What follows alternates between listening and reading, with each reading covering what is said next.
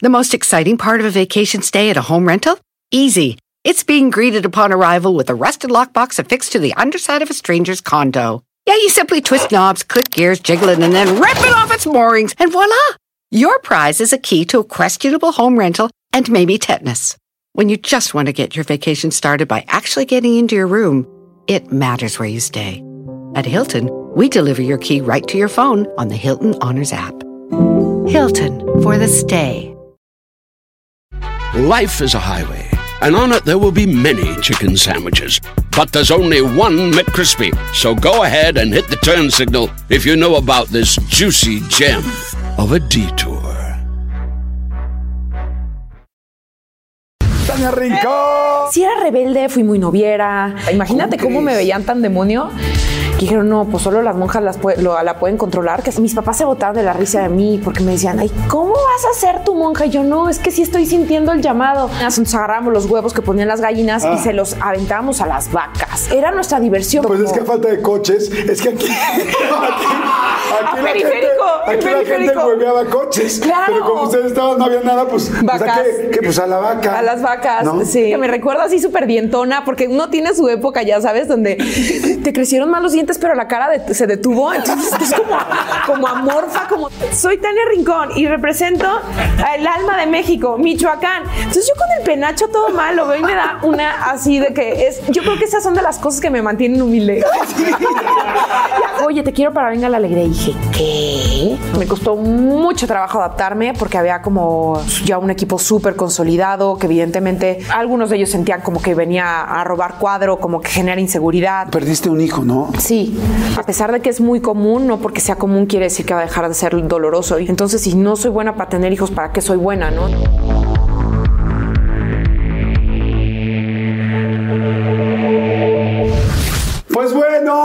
Episodio que llevamos mucho tiempo planeando y aquí más que agendas han sido que de repente no hemos coincidido.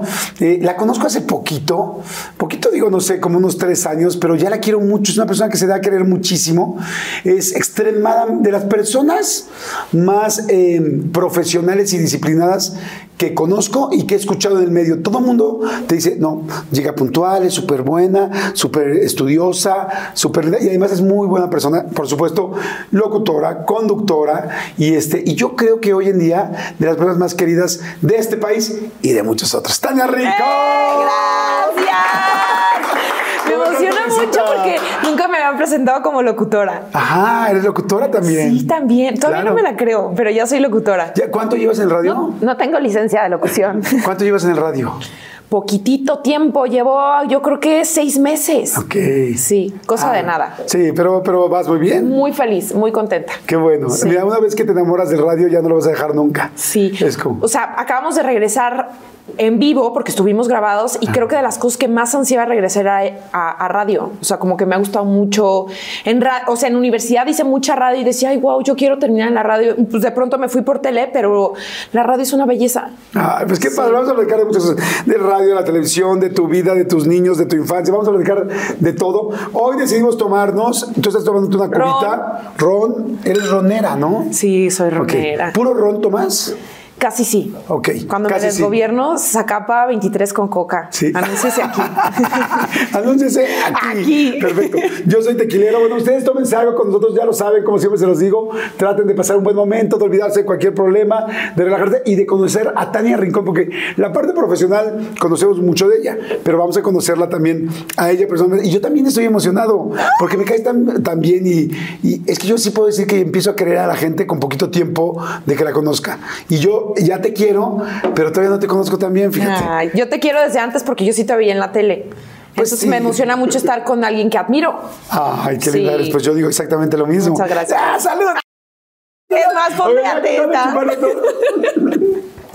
Oye, Tania Rincón, ¿que, que, que ibas a ser monja? Iba a ser monja. No, ¿cómo crees?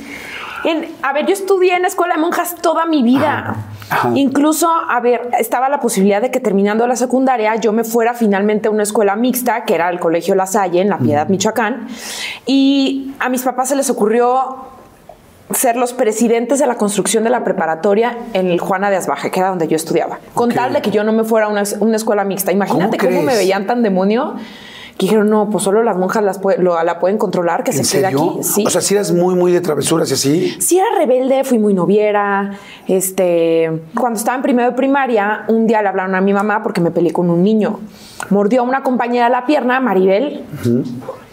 Era de mis mejores amigas y llega Ernesto y le muerde la pierna, o sea, pero le clava los dientes en la pierna y yo dije, no, ¿qué pasó? O sea, mi amiga no la va a tocar. Entonces me peleé a golpes con Ernesto. ¿Cómo crees? ¿Tú con el niño? Sí, me, o sea, de que le pegué.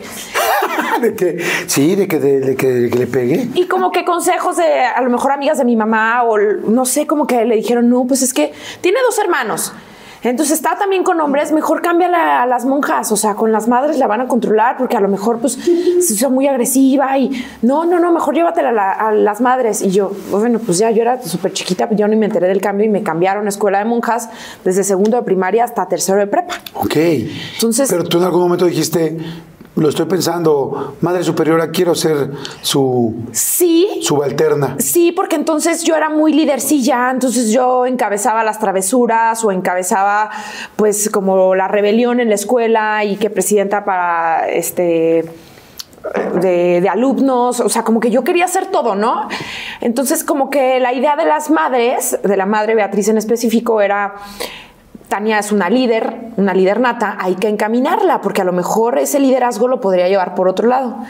Entonces me llevaban a misiones, me llevaban a los retiros espirituales, a Zamora, que era como donde estaba la congregación más, más grande, y de que me quedaba tres, cuatro días y sí, como que mis papás se botaban de la risa de mí porque me decían, ay, ¿cómo vas a ser tu monja? Y yo, no, es que sí estoy sintiendo el llamado. Ja, ja, ja, si tú eres la más noviera. No, es que no se rían, es que en este, en este retiro sentí que sí estaba escuchando el llamado.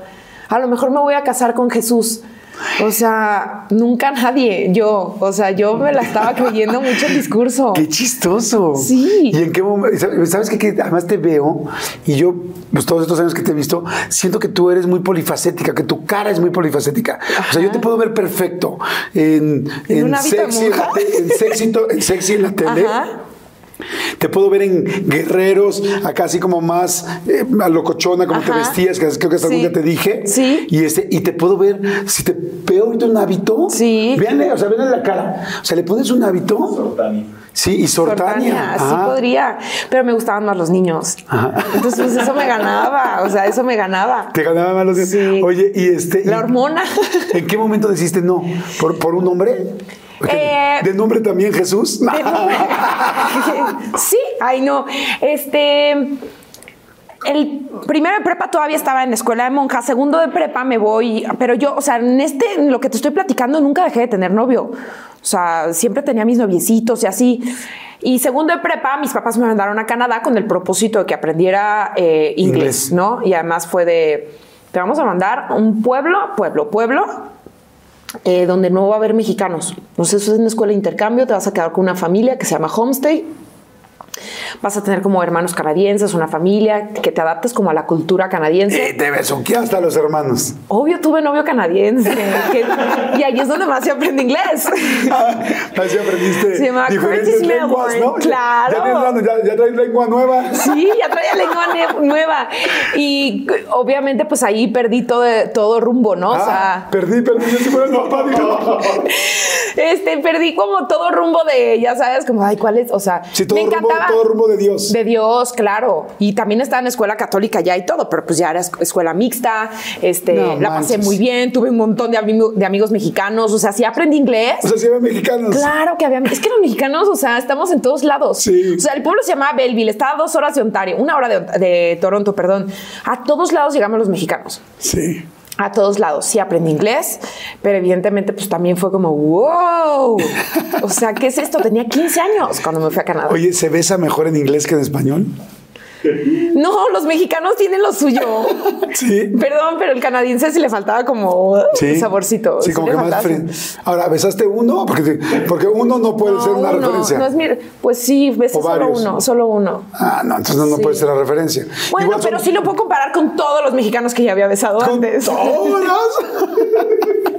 con todos los demás niños que estaban en México. ¿Cuántos novios crees que hayas tenido en tu Ay, vida? no, sí tuve muchos. Como, Sé, sincera. como 14, 15 por ahí. No se me hacen muchos. Pero a ver, me casé a los 24. Sí, son muchos. ¿Cómo? ¿Venimos a juzgar? No, hombre. Ok. Sea, no, sí, 14 sí es noviera. Sí, sí, sí, sí, noviera. Pero noviera normal. Pero padre, o sea, gracias a eso de Ah, claro. muchos sapos ya te puedes dar cuenta lo que quieres y lo que no. Claro, no, por supuesto, ojalá. Yo creo que la mayoría de las personas quisieran haber sido, y me, y me incluyo, más novieros. Bueno, yo era muy noviero, pero yo era noviero de, muy, relaciones muy largas. Ajá. Pero sí, claro, no quisiera. Te aseguro que todos los adultos que nos están viendo dicen, pues sí, me hubiera gustado conocer más, vivir más. Nadie, viví, ya nadie- gocé, ya- ya me paseé, Sí, sí. ya me puedo quedar aquí. Oye, a ver, entonces eres de La Piedad, Michoacán. Soy de La Piedad, ¿Cómo se llama La Piedad? ¿Qué? Michoacán. No, o pero- la piedad de Ocampo. Sí, La Piedad del Campo. La piedad de Ocampo. Ah, de Ocampo. Ajá. Así se llama. Así eh, se llama, ese es como el nombre completo. Ok. Sí. ¿Es muy chiquito? Tiene 100 mil habitantes, sí, sí, sí. O sea, ahorita que no estoy yo, 99. No, no es cierto. Ya No, sé cómo no, que van cambiando los números. sí. No, sí, 100 mil habitantes y es una ciudad muy pequeña. Ok.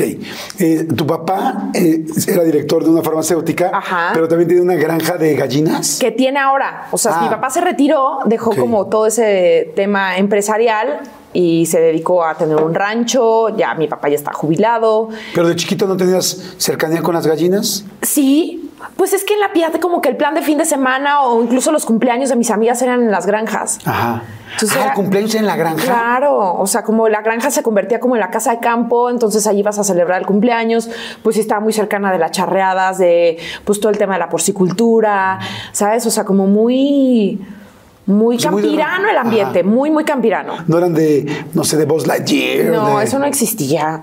Pero qué tema de Mickey Mouse. Pues no, no había Bar- tanta Plaza fiesta, Sésamo. no había fiesta temática, era como, ay, las invito a mi casa, este, o vamos a ir a la granja, pastel, pero no había como fiestas temáticas, creo que no se usaba todavía. Ok. Ay, me sentí súper vieja. ¿Tú, qué- ¿Tú querías algo especial? ¿Te acuerdas de alguna, de alguna fiesta que digas, ay, esta fue mi fe- mejor fiesta? O mi peor, porque luego hay uno que es Madre Santa, o sea, no, por favor. Mi fiesta de 15 años sí fue como un tema para mí, o sea, era mi mamá se la rifó porque en realidad yo quería un viaje, quería irme a Chicago con mi mamá, o sea, como el viaje que me comprara todo, que me consintiera. Y a la mera hora nos dimos cuenta que mi visa estaba vencida, venimos a México a la renovación y dijeron, "No, ni se, o sea, no hay manera que para el 15 de diciembre esté su visa." Entonces mi mamá en dos semanas se aventó una fiesta de 15 años que se sacó así de la chistera. Entonces rápidamente conseguimos chambelanes que eran mis amigos, Ajá. este O sea, sí hiciste baile Ah, claro, pero por supuesto que sí. O ¿Y, sea, y el, el vals y también baile moderno o solo vals? solo vals. Solo, ¿Y el baile moderno? No me prendía tanto el baile moderno. ¿No? No. Fíjate que cuando te vi en las estrellas baila de noche te veía mejor ahí como Sí. es como su onda. No, Entonces, no, tanto. Ajá. Eh, creo que no se usaba. No se Tampoco sabe. se usaba. Ay, ¿El ¿qué baile moderno? es? No se sabe el baile moderno. Entonces sí tienes 36 años o me estás engañando. 1986. Ah, no, entonces sí. Sí. Sí. Oye, Y, no entonces- se sabe el baile moderno, solo el, bal- el vals Y tradicional. era rosa, todo. Eras... Mi vestido fue así como en ese entonces me acuerdo que fue como, ay, Tania sacó el vestido más cool porque en el pueblo tú sabes que todo, todo se comenta, todo se dice. Ajá.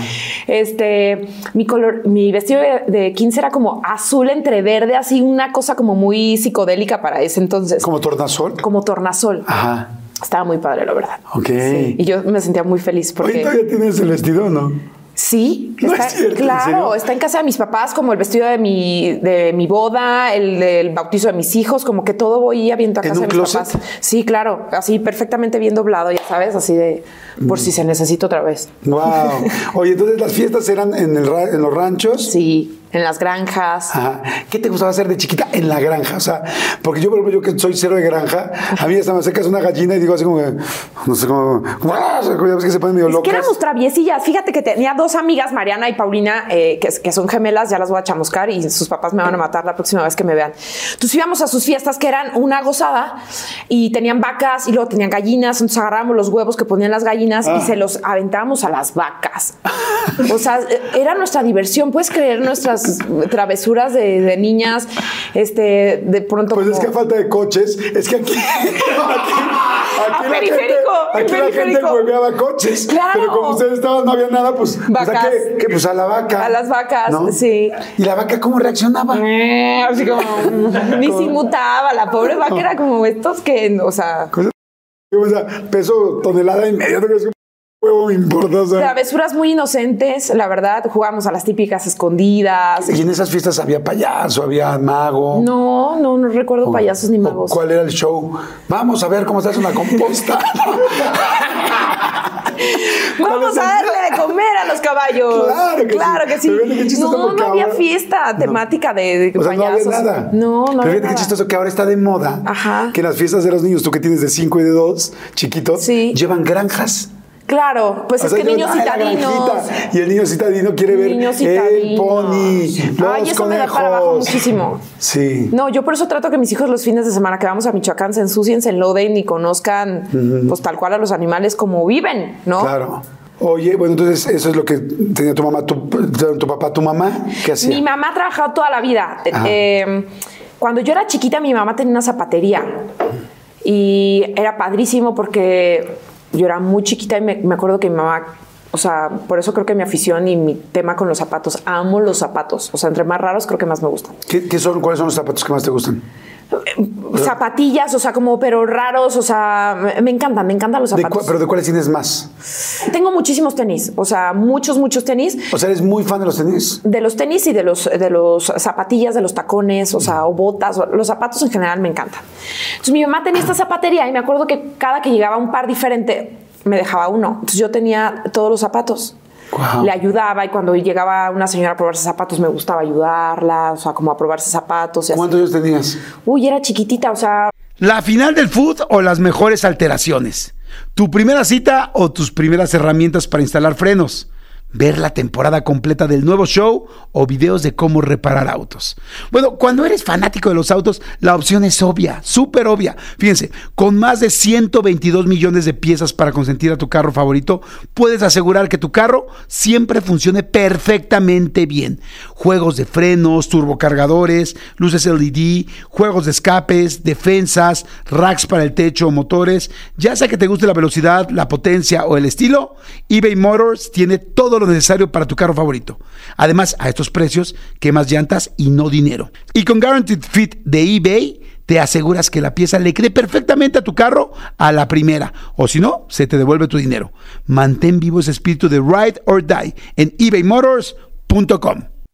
En ATT le damos las mejores ofertas en todos nuestros smartphones a todos. ¿Escuchaste bien? A todos. A los que toman juntas de trabajo desde el celular y los que las toman desde la comodidad de su cama. A los que nunca traen funda y a los que traen funda cartera. A los que se tardan dos semanas en contestar y a los que contestan con notas de voz eternas.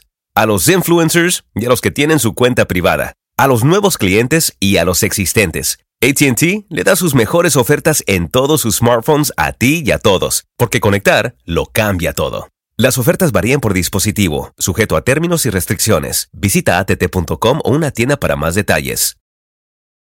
Veo fotos y me acuerdo que desde que tenía un año como hasta que tuve seis años mi mamá tuvo la zapatería. Tienes dos hermanos mayores. Dos hermanos. Los dos hombres, evidentemente. Sí, sí. Y este, y qué, además de jugar en esa granja, ¿qué hacían en Michoacán? Pues jugaba yo mucho con mis hermanos. Carlos eh, me lleva siete años, no, él me lleva seis. Eh, Ah, bastantes. sí, Pe- pero yo era como la típica, este, miente por convivir, o sea, de que quería jugar con ellos, ¿sabes? Entonces a los reyes, pues me tocaba pedir los juguetes que, que a ellos les gustaban para que me pudieran integrar. Entonces desde muy chiquita le entraba a los Playmobil, que sigo amando, eh, le entraba a jugar fútbol con ellos. Este, o sea, tengo recuerdos de chiquita, chiquita que me quería integrar con ellos y decían, órale, vas, pero tú vas a ser la portera. Entonces me ponían a parar, ya sabes, los, los penales o los cañonazos con tal de que yo abortara la misión y dijera, bueno, está bien, no juego. Pero me hizo como muy entrona, o sea, muy entrona porque... O sea, eres, eras niña ruda. Pues sí, tuve que ser niña ruda para aguantar el, el ritmo y el juego que ellos tenían. Oye, ¿y sigues siendo una mujer ruda? O sea, ¿te gusta la adrenalina? ¿Eras eso me refiero? Sí, me encanta, me encanta. O sea, creo que yo sí, como que fue mi primer acercamiento a, a eso, a, a hacer, o sea, creo que tengo mucha sensibilidad, pero también me gusta hacer muchos viajes a la aventura, como, sí, como que soy como un poco adicta a la adrenalina. Entonces aquí entiendo por qué le pegabas a los niños en, el, en la escuela. Sí. ¿Y si les pegabas? O sea, bueno, me dijiste que sí, Sí. le, pero era un general o de una vez pasó. Pasó una vez y mis papás se alarmaron tanto que dijeron, no, no, no, esto no puede pasar. O sea, sí que se vaya a la escuela de monjas porque seguramente ahí no va a generar tanto conflicto. ¿Y cómo le haces para ser noviera si andabas con, si era escuela de puras niñas? porque tenía todavía mis amiguitos, tenía primos que iban en, en la escuela de niños, entonces pues nos veíamos, La Piedad es un lugar bien chiquito, entonces, o los primitos de mis amigas, que nos veíamos en las fiestas infantiles, o siempre, o sea, uno busca la manera. Oye, Aparte los de la escuela, de esa escuela, de, de la escuela de niños, bajaban a vernos, o sea, ya éramos muy... ¿eras tan, ligadores. bo- ¿eras tan bonita como eres ahorita? ¿O eras coqueta o las dos? Las dos. ¡Eso! Ay, no puedo decir, porque además como que me recuerdo así súper dientona, porque uno tiene su época, ya sabes, donde te crecieron más los dientes, pero la cara de- se detuvo, entonces es como, como amorfa, como deforme. Hay una edad así rara, como Ajá. 11, 12 años, así que dices, chale. ¿A los cuántos años tuviste tu primer novio de la vida así de... Así de en kinder, en primaria, en No, secundaria? pues seguramente en kinder. Ah, en kinder. Sí. O sea, si eres A ver, ojo, ojo. Aparte ese noviecito después como que seguimos cuando estábamos en la secundaria. O sea, en la secundaria tenía 13, 14 años y seguimos. O sea, era como mi mismo noviecito. O sea, Pero no desde, el, no, no desde el kinder hasta la secundaria. En kinder fuimos, después yo me fui primaria y, y demás a, a otra escuela.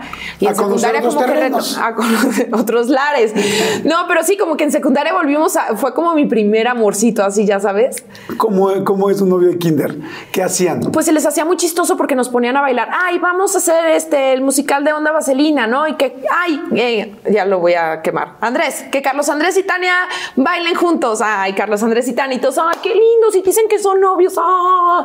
Y ya cuando crecimos, ya a mis papás ya no se les hacía tan lindo. Sí, porque pues ya estaban más grandes. Pero yo sí es Carlos Andrés. No, pero ahorita no puedes tener novio. Y yo, pero es Carlos Andrés. O sea, como que antes se les hacía Sí, muy pero chistoso ya y le había ya crecido no. todo a Carlos Andrés. Exactamente. Oye, ¿y cuando estaban en kinder se, se agarraban la mano así o no? Pues seguramente sí, tenemos fotos así varias que conservo de cuando estábamos en los bailes. ¿Y en qué momento querías estar en la tele? O sea, ¿desde chiquita o fue más grande o cómo fue? Desde chiquita siempre me llamaba mucho la atención, o sea, la televisión. Antes, literal, crecíamos enfrente de la televisión, o sea, Sí, el programa que me digas, o sea, yo, yo veía TVO y me encantaba, o sea, yo quería hacer una TVita, este, pero veía también, este, Pácatelas y a, a Paco Stanley. Stanley. Eh, Me acuerdo que me encantaba, este, Don Francisco, que lo pasaban todo el sábado, eh, o sea, Shusha, yo veía, o sea, todos los programas, que se corre, o sea, todo, todo. Me encantaba la televisión. O sea, mm, podía quedarme horas viendo la televisión. O sea, me encantaba y yo quería ser parte. No sabía cómo, pero quería ser parte de la televisión. Entonces yo quiero estar ahí. Yo quería estar ahí, Ah, pero actuando o conduciendo. conduciendo. Ah, o sea, nunca pensaste en actuar. No, nunca. ¿Has actuado ahorita o no? No, Ok. No, como que no. Hice teatro en la universidad, pero como que yo decía, no, porque justo soy tan oviera. Imagínate que voy a ir de- bes- besando, o sea, de boca en boca y pues me voy a enamorar de todos. O sea, dije, no, esto está muy complicado. Y no, como que siempre tenía muy claro que quería ser conductora. Oye, y ahorita que dices que no se hubiera besado a todos, o sea, ¿eres una mujer coqueta en general o no? Ah, no, no me considero coqueta. O sea, ahorita que, que lo mencionas, no, creo que soy amable y de pronto a, la- a lo mejor la amabilidad se puede confundir. O hay muchos hombres que tienden a, "Ja, me coqueteó, pero no. O sea, como que ya he ido aprendiendo también en esta chamba, aprendes a marcar una línea, como a, ok, soy muy amable, pero eso no quiere decir que te dé derecho o que, o sea, no, no es, no es, Por ejemplo, ¿cómo te sales de una de esas? O sea, tú estás casada y, y ¿cómo lo paras? Eh, en mi caso también procuro no, no, digamos como no dañar la, la relación, porque muchas veces un, un futbolista o algún cantante o que te toca entrevistar como a mucha gente. Eh, creo que he desarrollado también esa habilidad, ¿sabes? Como hacer entre risa y risa, te la mato. Entonces como que ya quedó claro que no, no, no te voy a tirar un pedo y no te voy a dar mi teléfono. O si ya tienes mi teléfono, es como, pues sí, pero no te confundas. O sea, como que trato de hacerlo como hasta chistoso, o sea, Ajá. o como obvio para que no se malinterprete. Ajá. ¿Sabes? Sí, O sea, como que en como medio marcar- es como de, ya nada más va a faltar que quieras el teléfono para tratarme de ligar, por favor. Ajá, sí, o sea, en chiste de, ay, te voy a mandar el gift, no te la vas a comer", ¿sabes? Es como, sí, o sea, de alguna manera que, que se ría, pero está bien, o sea, nada más viene a entrevistarme, ¿sabes? Y, y todo cool. Entonces no se pone ahí como rasposo, lo, o sea, sí, es en buena onda, o sea, muy inteligente. Y nunca te ha tocado alguien que sea demasiado insistente, que digas, madre santa, o sea, este cuento me está costando trabajo. Una vez llegué a un hotel aquí en la Ciudad de México con Dani, mi esposo, Ajá. y él también se estaba dando cuenta, era un jugador de americano que estaba ah, de visita ah, porque se acercaba al Super Bowl, una cosa así, y fue de... eh, y veo que estás casada, sí, ahí está mi esposo. Oye, pero pues para ver si podemos hacer algo después.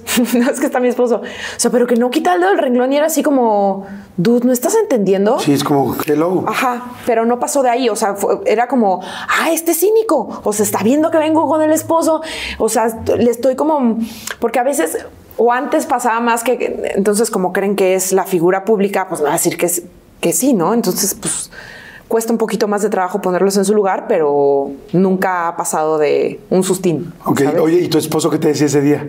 le daba risa. O sea, yo con Dani he llegado a tener problemas de, de cómo no te dan celos porque yo sí soy celosa. Entonces, como que no, mi cabeza no procesaba este tema de cómo tú no eres celoso.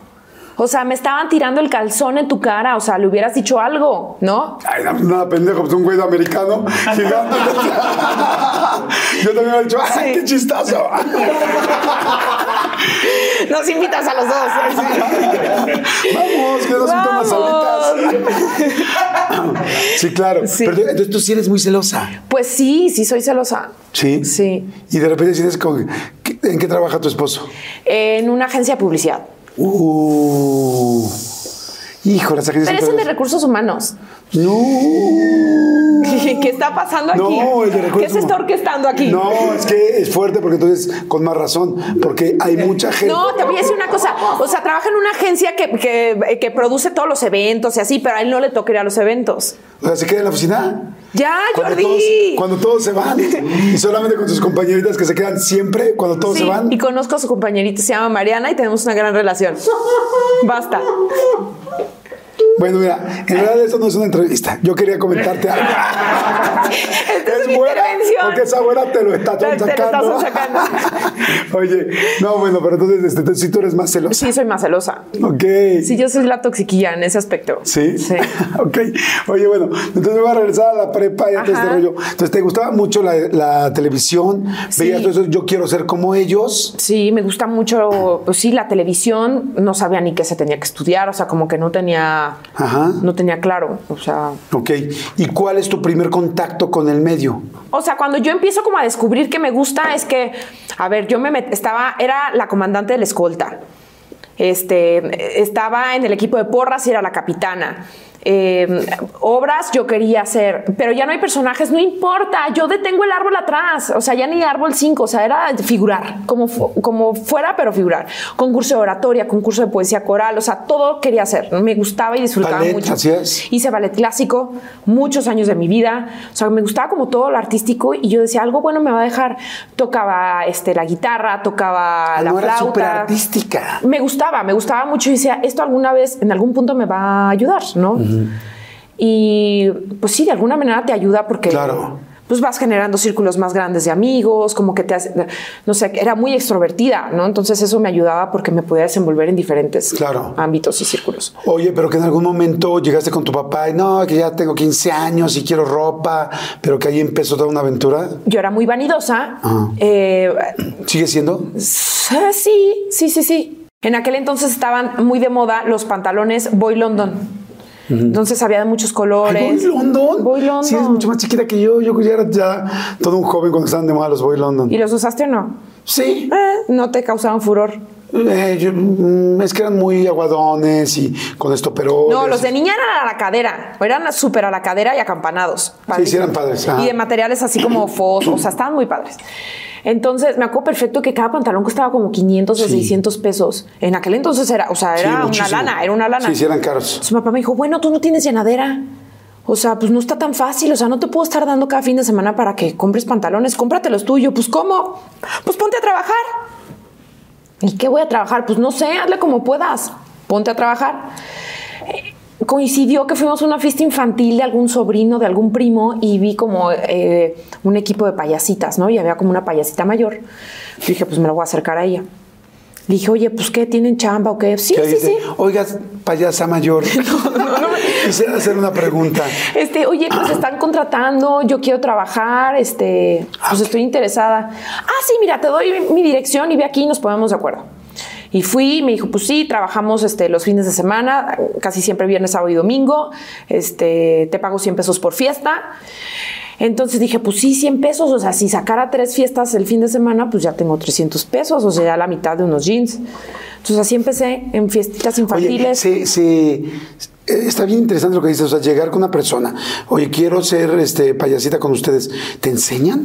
O sea, Es que como- más que payasita era como animadora. O sea, pues sí, no tenerle miedo al micrófono, organizar lo del pastel, cantar. este, ¿Pero te pintabas o no? Pintar las caritas. Nosotros no nos pintábamos mucho. O sea, digamos como el uniforme eran dos colitas o chonguitos y nos pintábamos estrellitas o una florecita como en los cachetes. ¿no? O sea, pero no era una rutina de payaso. No era una rutina de payaso. De alguna O sea, era manera más ya- animadora, pero sí usábamos como, pues una especie como de overall. O sea, tampoco era la payasita sexy, ¿sabes? O sea, era como más. Chinga, ¿cuál es la payasita Luego hay sexy? payasitas sexy. ¿Cuál Ahí es? tienes a los guapayazos. Ah, bueno, pero esos güeyes es algo Ah, como bueno. raro. ¿Han visto payasitas sexys? Claro. Ah, sí. Ah, chinga, yo viviendo en un mundo de caramelo. Ay, Jordi. No he visto payasitas sexys. Bueno. Pero bueno, lo que Te sí voy a estabas- compartir unos links. Ay, no Sí. sé. Oye, corazón, pero sí te estabas convirtiendo en una TVOita, claro que te gustaba. Pues porque eres animadora, linda, tus colitas. Y, y lo hacía más también, pues, eh, por los pantalones de mezclilla, ¿sabes? O sea, quería estar como muy a la moda. Y trabajé un tiempo ahí. Este. ¿Te fue bien? Me fue bien. Renuncié cuando una mamá me dijo que llevara a su hijo al baño. Sí. ¿Te dijo? Sí. Y le dijiste, oiga, ¿Puedes pues- llevarlo al baño? Y yo así como dije, pues yo no estoy para limpiar colas, o sea, como, sorry, ¿no? O sea, y más se me hizo como súper imprudente que, ¿por qué no lo lleva usted? Si está en la fiesta infantil, está sentada con las Claro. amigas, o sea, no. Sí, sí, es como venimos a divertirlos, ¿no? No tenía gafete, pero en ese momento le había dicho, mi gafete dice animadora, no limpia Claro, colas. claro. No, o sea, era como, no, ¿Y no lo llevaste? no lo llevé. ¿Qué le dijiste? No, señora, no, ese no es mi trabajo. Yo no limpio colas, nada más hago reír. Sí, entonces dije, no, no reír, pero pues sí, ya sabes. Ajá. Este, O sea, y cuando animabas sentías al público, porque, sí, porque esos, esos trabajos son bien lindos. No, claro, porque al final del día, pues si no querían cantarle las mañanitas, o sea, como que había que ponerle entusiasmo, entusiasmo a la piñata, que todos cantaran, porque ahí, como, como buenas mamás solo cantamos el dale, dale, dale cuando le está rompiendo tu hijo y cuando no nos callamos. Entonces era como meterle ambiente a la fiesta para que la fiesta pues estuviera más animada. Claro. Sí, sí. Y de ahí entonces ahí fue como el primer contacto. El primer contacto. Con un micrófono, por Con decirlo un de alguna- micrófono, sí. Estaba trabajando todavía de payasita cuando llegó eh, un compañero eh, de la escuela. Él estaba en la salle, pero lo conocía porque su mamá fue mi maestra. Se llama Marco y llegó y me dijo, oye, este, fíjate que van a abrir un canal de televisión aquí en La Piedad y queremos hacer un programa para chavos y estaría padre que fueras a hacer casting. Y yo así de, ¿cómo? No, lo ¿Un que canal es de que- televisión aquí en La Piedad? ¿Cómo? O sea, yo no, no podía creer. Eh, como que dije, a lo mejor me quieren engañar o a lo mejor esto no es cierto, como que no creí mucho. Fueron a tocarme a mi casa así un día en la noche, así de, oiga, venimos a buscar a Tania. Papá, oye, te hablan. Ándale, queremos que vayas al casting, te esperamos mañana. Y yo, ok, pues fui al casting, el programa se llamaba Oxígeno, quedé en el programa. Era- ¿Así quedaste? Quedé en el programa. ¿Cómo hiciste? The most exciting part of a vacation stay at a home rental? Easy. It's being greeted upon arrival with a rusted lockbox affixed to the underside of a stranger's condo. Yeah, you simply twist knobs, click gears, jiggle it, and then rip it off its moorings, and voila! Your prize is a key to a questionable home rental and maybe tetanus. When you just want to get your vacation started by actually getting into your room, it matters where you stay. At Hilton, we deliver your key right to your phone on the Hilton Honors app. Hilton for the stay. Meet the next generation of podcast stars with SiriusXM's Listen Next program, presented by State Farm. As part of their mission to help voices be heard, State Farm teamed up with SiriusXM to uplift diverse and emerging creators. Tune in to Stars and Stars with Isa as host Isa Nakazawa dives into birth charts of her celeb guests. This is just the start of a new wave of podcasting. Visit statefarm.com to find out how we can help prepare for your future. Like a good neighbor, State Farm is there. Así. Pues así de que, de- ¿por qué quieres ser conductora de televisión? Ay, porque amo la televisión y porque mi, sueño siempre ha sido hacer televisión, ¿no? Y está padrísimo, la verdad es que fue, me acuerdo que el primer programa tenía así una bola aquí de nervios porque estaba súper nerviosa y porque me sentía como de, a lo mejor no voy a dar el ancho y esto es lo que toda mi vida he querido y a lo mejor no me sale y hoy me doy cuenta que no nací para esto, ¿no? Estaba mucho, muy nerviosa. ¿Eres intensa? Sí. Ajá. Sí, creo que Tú estás muy preocupada. Muy Porque dices, preocupada. o sea, quizás es mi única oportunidad. Ajá. Y aparte como que yo decía, pues a lo mejor esto va a cambiar mi vida y a lo mejor lo que yo pensaba que, que iba a dedicarme no, no va a ser pero no sé hacer otra cosa, ¿no? O sea, yo quería, quería con muchas ganas que se diera la- esa oportunidad. Ay, oye, está muy buena la plática. Salud, corazón. Cheers. Vamos, cheers. Vamos rápido a hacer un refill. Por favor, ustedes este, hagan su refill de lo que quieran, de lo que estén tomando. Igual están tomando un café, igual lo toman, un agua de jamaica, un agua loca. O de repente ah, esa agua, agua loca ni está tan loca, ¿no? No, pues que le pongan locura. Ya que le pongan un poco de locura, no sé, lo que sea. Y bueno, si les está gustando, por favor, denle like, nos ayuda mucho. Suscríbanse al canal. Saludos a la gente de todo el mundo que nos está viendo. Gracias, en serio, muchas, muchas gracias por tanta gente. Todos sus comentarios los leemos. Y pónganle, este, suscríbanse y activen la campanita para que Sí. les avisen cuando hay una nueva entrevista. La Hacemos refill y regresamos, ¿te parece Por bien? favor. Pipí, popó, ¿todo bien? Eh, Bien. Perfecto. Sí. Bueno, yo sí necesito y regreso. ¿Y tu papá cuando ya tuviste novio formal o, te daban permiso o no permiso para tener novio? Porque para como dices que eran, ¿cómo era esta situación en tu casa? Cuando tenía 15 años, mi papá me dijo que para, dijo, a ver, para mí tú no vas a tener novios, tú vas a tener amigos. Y yo, ah, pues llámales como quiera, pero pues van a venir acá a la casa. Porque en el pueblo se le llamaba, ya sabes, echar reja o... Echar reja es- Echar reja, o sea, como que tu novio te fuera a visitar. Ajá. Entonces iba, ¿Y si se quedaban en la reja? Pues sí, nos quedamos en la puerta de afuera. Ajá. Sí. O sea, no entraban. No, no entraban. O sea, entrar ya como mi papá se va a enojar. No, no hay manera que el novio entrara a la casa. ¿Te acuerdas de tu reja de tu casa besuqueándote? O sea, no era reja, era una puerta normal, pero sí le emparejábamos para echar el beso. Y ahí era el beso. Ahí era el beso. Y cuando pasaba alguien por la calle era así, ¿te separabas o cómo? Sí, como ya sabes, chicotazo de ¡ah! ¡Hazte para allá! Ajá. Sí, claro. Oye, y en el aspecto, por ejemplo, de relaciones sexuales y eso, eras una chava estudiando en escuela de puras monjas, como, híjoles, no, eso sí, con mucho cuidado, o no, más bien era como de, ay, como. ¿Sabes qué? sí creo que la religión, ay, perdónenme, a veces la religión nos hace mucho daño. Yo creo que por eso fui tan noviera. Porque entonces yo no quería hacer nada malo, entonces yo no daba besos a alguien que no fuera mi novio. Entonces yo forzosamente tenía, o sea, tenía como regla de, o sea, lo digo, lo- me escucho diciéndole y digo, es una pena. Pero es completamente, porque. ¿Sabes qué? Es que era Es eso. muy culpígeno el asunto. Muy, muy de culpa y de sentirte sucia y de sentirte que, que estás haciendo las cosas mal. Entonces, así como lo oyes, yo no le di a nadie un beso que no fuera mi novio. Ok. Y hoy lo pienso y digo, es una pendejada porque pues, los chavitos, las chavitas tienen que conocer a mucha gente sin tener como pues esas etiquetas ni esa formalidad de lo que ya conlleva un noviazgo, ¿no? Entonces, como que sí crecí con, con, con- en ese entonces no lo sabía, pero sí quería de alguna manera hacer las cosas bien y que no fuera, que no fuera como fuera de la ley, ¿no? De la iglesia, de la religión católica. Después de esa primera vez, ¿al otro día hubo mucha culpa o no? O, Pues- o estabas solamente preocupada porque las cosas fueron raras, pero también moralmente te sentías terrible. Porque no me embarazara. Estaba muy nerviosa, o sea, creo que no dormí hasta que me bajó. Ajá, y dices, ah, ya, todo bien. Ah, ya. Esto indica que todo, que todo Que bien. todo marchó bien, ¿Eres sí. de cólicos? Eh, ya no, porque ya no tengo matriz. Ajá. Me la quitaron hace como seis meses, este, pero sí, Hace sí, poquito. sí, sí, sufría mucho de cólicos. Que por cierto, pues las mujeres, si están viendo esto, todas las mujeres, los cólicos no son normales, hay que revisarse, porque sí, yo padecía muchísimos cólicos, O sea, muy muchísima inflamación. O sea, te dejaba en la cama, por ejemplo, hay gente que no se puede parar. incluso con este traía un dispositivo en el útero que eh, de estos métodos anticonceptivos que no te baja en cinco años. Ajá. Entonces yo me di cuenta que algo estaba mal en mí porque no me dejaba de bajar. Entonces dije, Ok. no, esto no es normal. Entonces, después de, mi- de mi segunda hija, yo dije, ya no me quiero volver a embarazar, o sea, por el momento. Y fui con el doctor y me dijo, no, pues tienes un mioma. Un mioma es como una especie de tumor, que incluso estaba tan grande que ya pegaba con mi, como mi pared abdomiga- Ah. abdominal. Entonces, pues sí, me tuvieron que retirar toda la matriz. Ok. Sí. ¿Y te da preocupación que te la quitaran o no? O por la Eh, parte hormonal. No porque te dejan, o sea, el entendido y lo que el me- la- mi doctora ahora me explica es que como los ovarios se mantienen, los ovarios son los que siguen este, generando las, las hormonas. Eh, sí me conflictué porque al final del día era, pues me van a quitar pues la maquinita de hacer bebés, ¿no? Eh, aunque ya era una decisión que yo tenía súper clara, eh, sí me afectó, o sea, sí, sí lo viví como un poquito un duelo, porque ya tenía claro que no quería ser mamá otra vez. Sí, pero no es lo mismo No es tenerlo lo mismo, a- la vamos Ah, a ahora tener sí ya es un hecho. Ya es un hecho. O sea, ya no vas a poder este, tener nuevamente la duda ni cuestionarte. Bueno, sí me aviento por un tercero. Sí fue, sí fue difícil, fue complicado. ¿Y, y alguna vez quisiste tener un tercero o no? No, pues qué te digo, ya ahorita ya. Sí. Pues ya estoy más O sea, que idea resignada. ¿y, y alguna vez platicaron tu esposo y tus dos o no? Sí, o sea, incluso Ani me decía, bueno, pero ¿por qué lloras? O sea, como que es algo muy...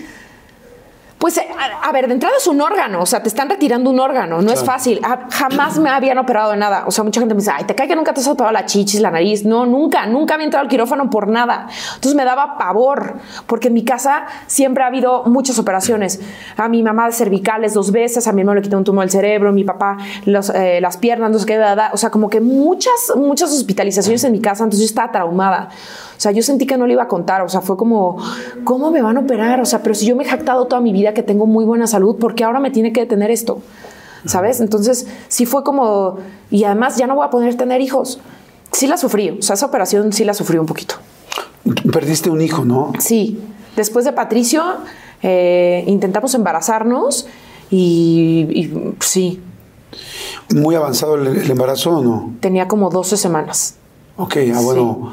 Digo, nunca es, ay, bueno, Sí. evidentemente estamos hablando de algo muy serio, pero digo, no, era esas 12 semanas de las que habla normalmente que siempre hay ese riesgo, ¿no? Sí, eh, es algo muy común en, en las mujeres, o sea, cuando ya lo, lo externas y lo platicas, te das cuenta que muchas mujeres han pasado por lo mismo, pero no sé por qué tenemos esa mala costumbre de no decirlo. Yo hoy ya lo platico con más naturalidad. Y que lo platique no quiere decir que lo tenga como digerido, porque finalmente pues también es una pérdida. Cuando tú te haces, creo que como mujer te pasa, cuando te haces una prueba de embarazo y te da positiva y ves tu pruebita, dices, ya soy mamá y le hablas. Tú te sientes acompañada desde ese segundo. En ese Wow, momento te conviertes en mamá. eso. Y fue muy duro, muy duro, muy duro porque eh, siento que a veces soy como un robotito que no para, ¿no? Y estás cansada, no, no, no pasa nada, tú, tú, tú, tú, tú, tú, tú, tú, tú. Y eh, pensé que nunca me iba a pasar y creo que sentirte segura, creo que es de las cosas que, que más me ha costado, o sea, como entender que pues que tú no eres como la dueña de, de tu destino. O sea, a veces te, la vida te pone ese tipo de cosas, como ese tipo de, pues no sé si prueba, porque no sé si la superé, pero eh, sí es como para hacer un alto total y, y- y reflexionar. Afortunadamente estuve rodeada de buenos amigos que habían pasado por, por situaciones similares y muchas veces. Entonces eso me dio como mucha, pues mucha brújula para, para entender mi proceso. Me costó un- mucho tiempo después como pues entender que no me iba a volver a pasar o a lo mejor sí. Eso es lo que te iba a preguntar. Después de que una persona pierde a un bebé, te dan, eh, en la mayoría de las ocasiones creo yo, da miedo saber si vas a poder obtener el siguiente. Sí. O sea, una vez que perdiste a este bebé intermedio, eh, te daba miedo antes de que naciera Amelia, si voy a poder, no voy a poder, ya, ya no solo embarazarnos, porque si nos embarazamos, pero es, ¿por qué, qué hubo mal que no se dio este bebé? ¿Eso lo pensabas o no? Eh, sí, por ejemplo, mi doctor me decía, ay, es que es normal, por eso yo nunca les digo que digan antes de los tres meses. Obviamente eh, con ese doctor ya ni voy, por, por eso hay muchas eh, cosas que en el camino descubrí, pues que, que de, alguna manera sí me estaba como ejerciendo una especie de violencia y yo no me estaba dando cuenta, Eh, porque para el doctor era una estadística más y, y Sí, de pronto se les olvida que, pues que es tu primera vez y que me pasó justo con mi ginecólogo que me presentó, o sea, yo le hablé porque ya estaba sangrando y, y me dijo, ay, Tania, pues tú das deportes, ¿no? Ja, mi pasante le va a la América. Y yo así,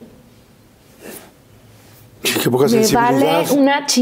quien le vaya, ¿qué está pasando? O sea, ¿por qué estoy sangrando? ¿Sabes? O sea, porque evidentemente yo ya sabía que algo andaba mal. O sea, me pareció como súper mal timing de mi, de mi doctor eso. Este, porque lo vio como, ay, pues es que por eso les digo que no digan antes de los tres meses. Para mí yo estaba embarazada y para, para mí yo estaba perdiendo un hijo. O sea, no era producto como el doctor le llamaba. Sí, las semanas que sean es exactamente el mismo resultado y emocionalmente es fuertísimo. Exacto. Eh, me acuerdo que yo estaba sola, Dani andaba en, una convención, algo, no estaba en México, estaba en Valle Bravo. Y le hablé y le dije, ¿sabes qué? Vente, este, me van a tener que hacer un legrado. Entonces llega y me dice, pero vas a poder tener más, ¿no? Entonces eso fue la acabose. Hizo que Dani y yo, por- o sea, como que en ese momento Discutieran. discutiéramos, porque fue como, "Ah, no importa si voy a poder tener más, o sea, acabo de perder este que yo ya quería, ¿sabes? O sea, es como, "Ah, no me preguntes eso, o sea, no me preguntes eso. Seguramente sí, no lo he hablado con el doctor, pero pues sí. O sea, Y- seguramente Y, me sí. imagino, yo creo que esos errores los cometemos muchas veces los hombres por falta de sensibilidad, porque no sabemos lo que está sintiendo el otro lado, y, pero no sabemos que evidentemente no solamente eso, ¿no? Como que la primera pregunta es, ¿cómo estás tú? Y, y Pero no lo no- no culpo. siempre- no siempre se nos No lo ocurre. culpo porque también para él era algo muy nuevo, ¿no? Claro, es nuevo y- para nosotros. Pues no, no, no lo estaba entendiendo, pero es que es la diferencia, ¿no? Que una mujer ve la prueba de embarazo y dices, ya soy mamá. Sí. Y, y ustedes hasta que se los ponen en los brazos o hasta que en el primer mo- o a veces tardan hasta más, hasta que el chamaco dice papá o, o tiene como un intercambio de Sí. sonrisa, palabra, lo que sea, y dices, ay, cabrón, ya soy papá. Exactamente. Y una mujer no, una mujer es completamente diferente porque además la mujer fantasea, se ilusiona y dice, ya tenía el nombre, no sé qué. Entonces eh, fue un choque muy fuerte, ¿no? O sea, muy, muy fuerte y sobre todo por que a veces las lecciones o los regalos vienen en envolturas muy raras. O sea, era como un no. O sea, no todo el tiempo vas a gozar de buena salud y, y no, como que sí, eso me jactaba siempre de es que yo soy muy sana, ¿no? O sea, aunque tenga gripa, puedo ir a trabajar, aunque tenga X, o sea, lo puedo hacer, no pasa nada. Entonces fue como frenarte, porque además me acuerdo que estaba en Venga la Alegría, le tuve que hablar a Sergio Sepúlveda a decirle, ¿qué crees? ¿Qué pasó? Ah, pues estaba embarazada. Oye, felicidades. No, no, no, te estoy hablando porque me tengo que hacer un legrado y no voy a poder ir mañana. Pero no quiero que nadie sepa. Entonces, como que todo ese numerito me resultaba súper incómodo, porque evidentemente mientras más gente sabe, como que no necesitaba, eh, no quise la empatía de la gente en ese momento, pero no lo quería, no quería que la gente se enterara. O sea, era algo muy personal y era algo que me quería quedar. Igual a mis papás, o sea, me acuerdo la llamada con mi papá era de, mañana no me va a ver en el programa y me va a preguntar. O sea, no quiero que hasta mañana se entere que pues, me hicieron un legrado. Entonces era, ¿qué crees, papi? ¿Qué pasó? Pues estaba embarazada, pero ya no. ¿Cómo? ¿Qué pasó? ¿Estás bien? Sí, o sea, es todo bien, pero me van a hacer un legrado. Entonces, uy, fue- eso, era, eso era como lo, lo más complicado. Y a tu mamá también le dijiste de ese Sí, momento. obviamente, o sea, a mis papás. Ay, pero lo siento mucho, corazón. O sea, sí, sabes qué? que me, me- me- escucharte y sentirte me hace ver qué importante es que los hombres seamos mucho más sensibles, qué importante es que los hombres nos pongamos en su lugar. Efectivamente, los hombres no sabemos, Sí. porque como no, lo no lo pudiste explicar mejor, o sea, el hombre como no lo tiene físicamente, Sí. no lo entiende, no lo entendemos. Sí. Pero escucharte me hace pensar cuántas veces quizá yo he dicho algo mal o un mal comentario que lastima tanto, que puede comenzar tanto a una persona, ¿no? Porque era como, dices tú, hasta el mismo ginecólogo que se dedica a esto es como, mi pasante le gusta la América, es, o sea, aunque sea, aunque tú atiendas a cuatro personas que vivan lo mismo en una semana, soy yo una persona que está viviendo esto No y que soy un una- expediente, no soy un número, no soy un caso más, no soy una estadística. O sea, soy una mujer que está viviendo una pérdida, ¿no? Una pérdida, pues sí, o sea que a pesar de que es muy común, no porque sea común quiere decir que va a dejar de ser doloroso. Y hoy estoy contenta porque creo que pues ayuda a más mujeres que de pronto lo callan, Claro. ¿no? Porque además vivimos de pronto en una sociedad machista que entonces la mujer no ya evidentemente hemos, hemos evolucionado y demás pero entonces si no soy buena para tener hijos para qué soy buena no entonces como que antes yo creo que lo callábamos por eso no hay como También muchos interesante lo que acabas de decir. muchos tabúes alrededor de, de la maternidad y de que hay muchas mujeres luchando justo por convertirse en mamás o que viven pues eh, el día a día de no, no poderse embarazar, que esa prueba no le sale positivo.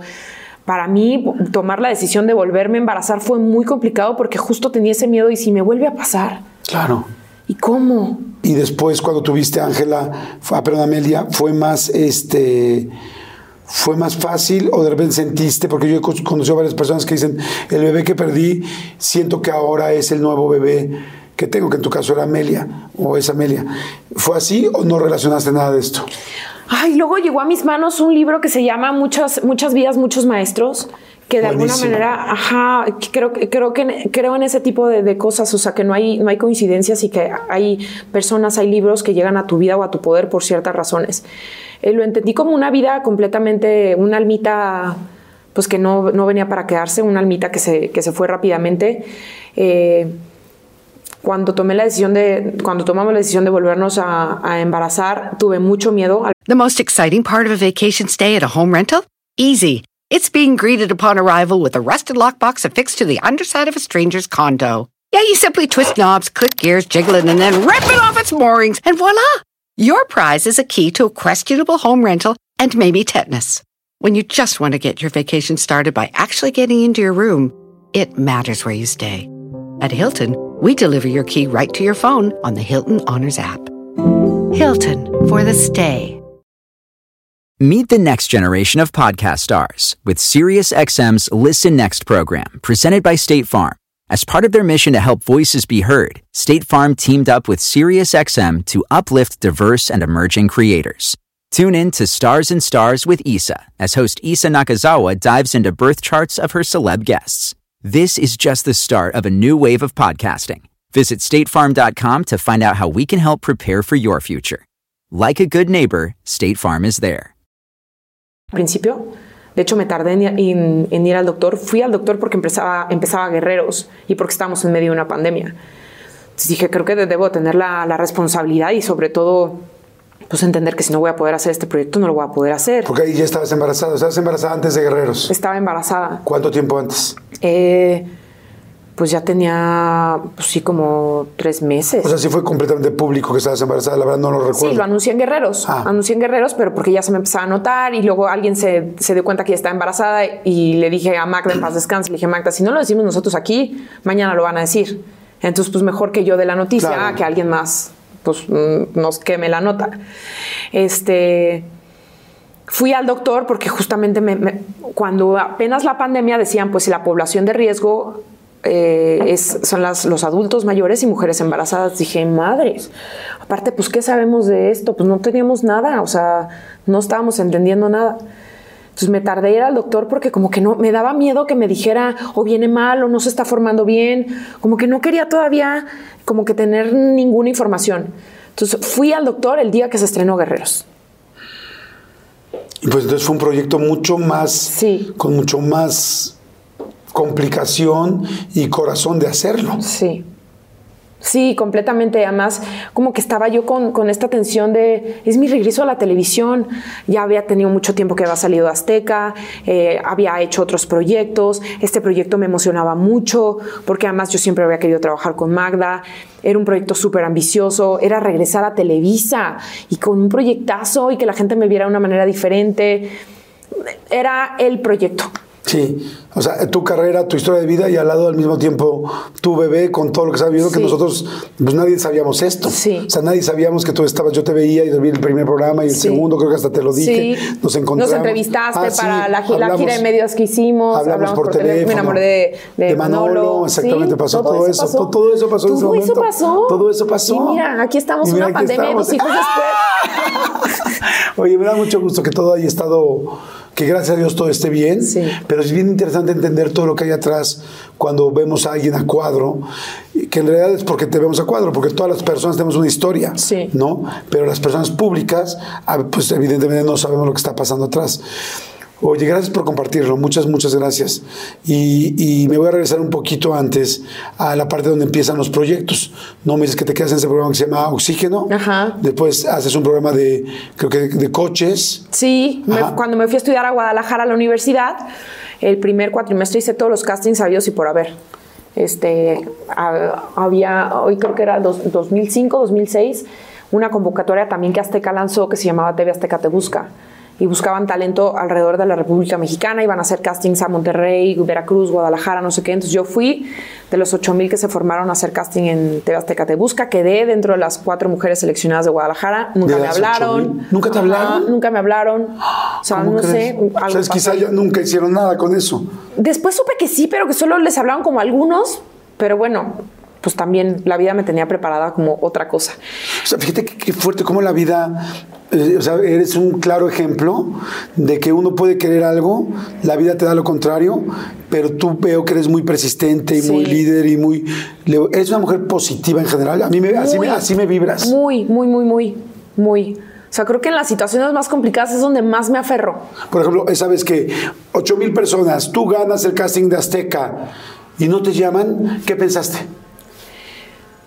Pues como de esas cosas que, eh, que no me explicaba. O sea, que me sentía muy contenta porque dije, chale, pues unas semillitas sembró más de decir, mi casting lo hizo, si mal no recuerdo, Aurora Valle, eh, Dani Bisoño, o sea, era como mucho personaje ya hecho, consolidado. Yo decía, pues si algo vieron en mí, si quedé de esos, o sea, de 8 mil personas y quedamos cuatro mujeres, cuatro hombres, hay algo, o sea, tengo algo y tengo que seguir aquí en la lucha. O sea, esto no va a ser fácil, porque así como yo, tan solo en mi cuatrimestre éramos como ocho grupos de ciencias y técnicas de la comunicación. Dije, algo estoy haciendo bien, que les está gustando y aquí voy a seguir. Y entonces, ¿cuál fue la decisión ahí para el siguiente paso? ¿Cómo te empezaste a hacer Casting pública? para Canal 8, que hoy todavía existe ese canal, se llama 8 TV. Este, buscamos conductora para un programa regional, grupero. Pues ahí voy. ¿Sabías de, de grupos? No sabía nada, no sabía nada, pero pues yo machetera, entonces en, en Guadalajara pues sí como que se- ese mundo de regional se cocina mucho, entonces hay como mucha euforia por la música de banda y demás, muchos cantantes que además eh, pues, surgen en Guadalajara y grupos, y dije pues a prepararme, hicimos el piloto, yo estaba soñada, feliz, jamás se le dio luz verde a ese proyecto, se quedaron sin conductor en un programa que se llamaba Sobre el Asfalto y me dijeron pues vente a Sobre el Asfalto, pero no sé nada de coches, pues le estudias. Que lo tenía muy claro porque en ese momento pues yo estaba estudiando ciencias de la comunicación y ayer era de tus fuentes. O sea, los maestros eran, ¿y cuáles son tus fuentes? ¿Y qué consultaste? ¿Y cómo te documentaste? Entonces yo decía, bueno, pues sí, mi tarea es buscar. Vamos a hablar de Fórmula 1, vamos a hablar de Fórmula 1, vamos a hablar de NASCAR, vamos a hablar de NASCAR. Vamos a hablar del dub, del tuning, que en ese momento estaban súper de moda y, y convertir coches y les ponían peceras a las cajuelas y vertical doors y que si la válvula de alto flujo, o sea, como muchas cosas que tuve que aprender pero que estaba padrísimo porque Pero me repites, no entendí nada de lo que dijiste en los últimos 15 segundos. ¿no? pues era todo lo que se hablaba en el programa de coches. Este, de ahí me empezaron a gustar como las carreras y la Fórmula 1 y demás. ¿Y cómo eres cuando vienes manejando? Es de, si se te va ¡Ah, hijo! No, sí, Está sí le he bajado, sí le he bajado, sí le he bajado por los niños. Y porque además mis hijos repiten todo. O sea, y, y repiten lo que yo digo, no lo que el papá. O sea, ¿Qué groserías se saben tus hijos? Eh, Yo creo que muchas, pero no las repiten porque saben que van a tener problemas conmigo. O sea, saben que no sé decir groserías. Pero una vez, o sea, yo como a las risas con Dani, Patricio iba atrás en el coche y es que sí, tú, muy pendejo. Y Patricio, pendejo, pendejo, pendejo. Dani lleva dos chingados, dos, ¿sabes? ¿Y por qué no repite? Le digo, es mi culpa por mi dicción, porque a mí sí me entiende y a ti no, Dani, abre más la boca, gesticula, horrible. O sea, todo lo que yo digo sí lo repite. Oye, ¿en qué momento entras y por qué a, nuestra belleza? porque estaba estudiando la carrera de Ciencias de la Comunicación este, y había muchas historias en la universidad. Estudié en la UNIVA, Universidad del Valle de Temajaca. Eh, que si Rebeca de Alba había pasado por ahí, este, que había muchas mises, que, reinas de fiestas de octubre, que después se colocaban en los medios. Este, un jefe de carrera me dijo, pues métete a fiestas de octubre. Y yo así como, no, pues es que ni, o sea, sí nací en Guadalajara, pero no estoy registrada en Guadalajara. O sea, mi acta de nacimiento dice La Piedad. Bueno, pues, ¿qué pasará? ¿Qué pasará? Mi maestro de danza toda la vida me motiva y me dice, pues métete a nuestra visa Michoacán. En aquel entonces había una campaña que Lupita Jones tenía que se llamaba Denúncialas. Denúncialas, exacto. Me denunció. Me dijo, pues vamos a entrarle y vamos a prepararte con todo. Dije, bueno, pues me parece una buena alternativa si quiero llegar a la televisión. O sea, Porque ¿quién los hace? castings, no, o sea, sí había habido algunas cosas. Pero a ver, de entrada, ¿quién hace el, el concurso? Lupita Jones. Televisa. Ajá. Ya está. Ah, ¿es Voy a firmar contrato con Televisa. Ah, sí. Claro. O sea, llegar al estatal, lo gané, me fui al nacional. Espérame, espérame, espérame. Pausa. Yo ya me fui, ¿Tus ¿verdad? papás qué dijeron? No, si tu papá era celoso. Fartaba. Mi papá estaba que le daba algo, estaba verde, amarillo de todos los colores. Me decía, solo tú crees en eso, seguro todo está arreglado, no vas a ganar, o sea, seguro hay gente que paga para que ganen, o sea, no, no, no te metas esas cosas. ¿Para qué te vas a quemar? Me decía, te vas a chamuscar en esas cosas. ¿Y luego qué?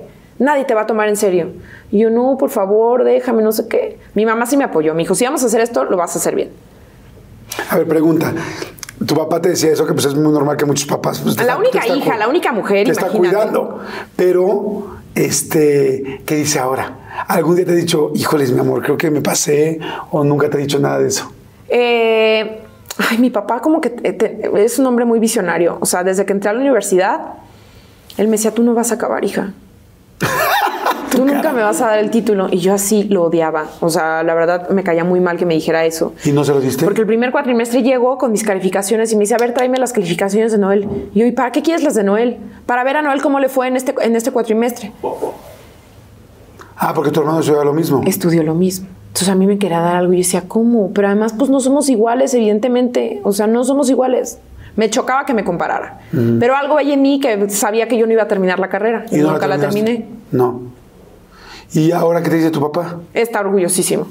Y me presume y cada que llego me tiene así de fotos que él imprime para que se las autografía a la tía, a la prima, al, conocido de mi tía. Es el más orgulloso. No, te voy a decir algo. Si tú fueras mi hija, yo también te presumiría muchísimo. Ay, gracias. gracias. Oye, bueno, y entonces entras a nuestra belleza y luego. Mi mamá O sea, me ¿y dijo. ¿Ganaste? En nuestra belleza Michoacán lo gané. ¿Número uno? Ajá. Así, ah, bueno, número uno de ganar, pues claro.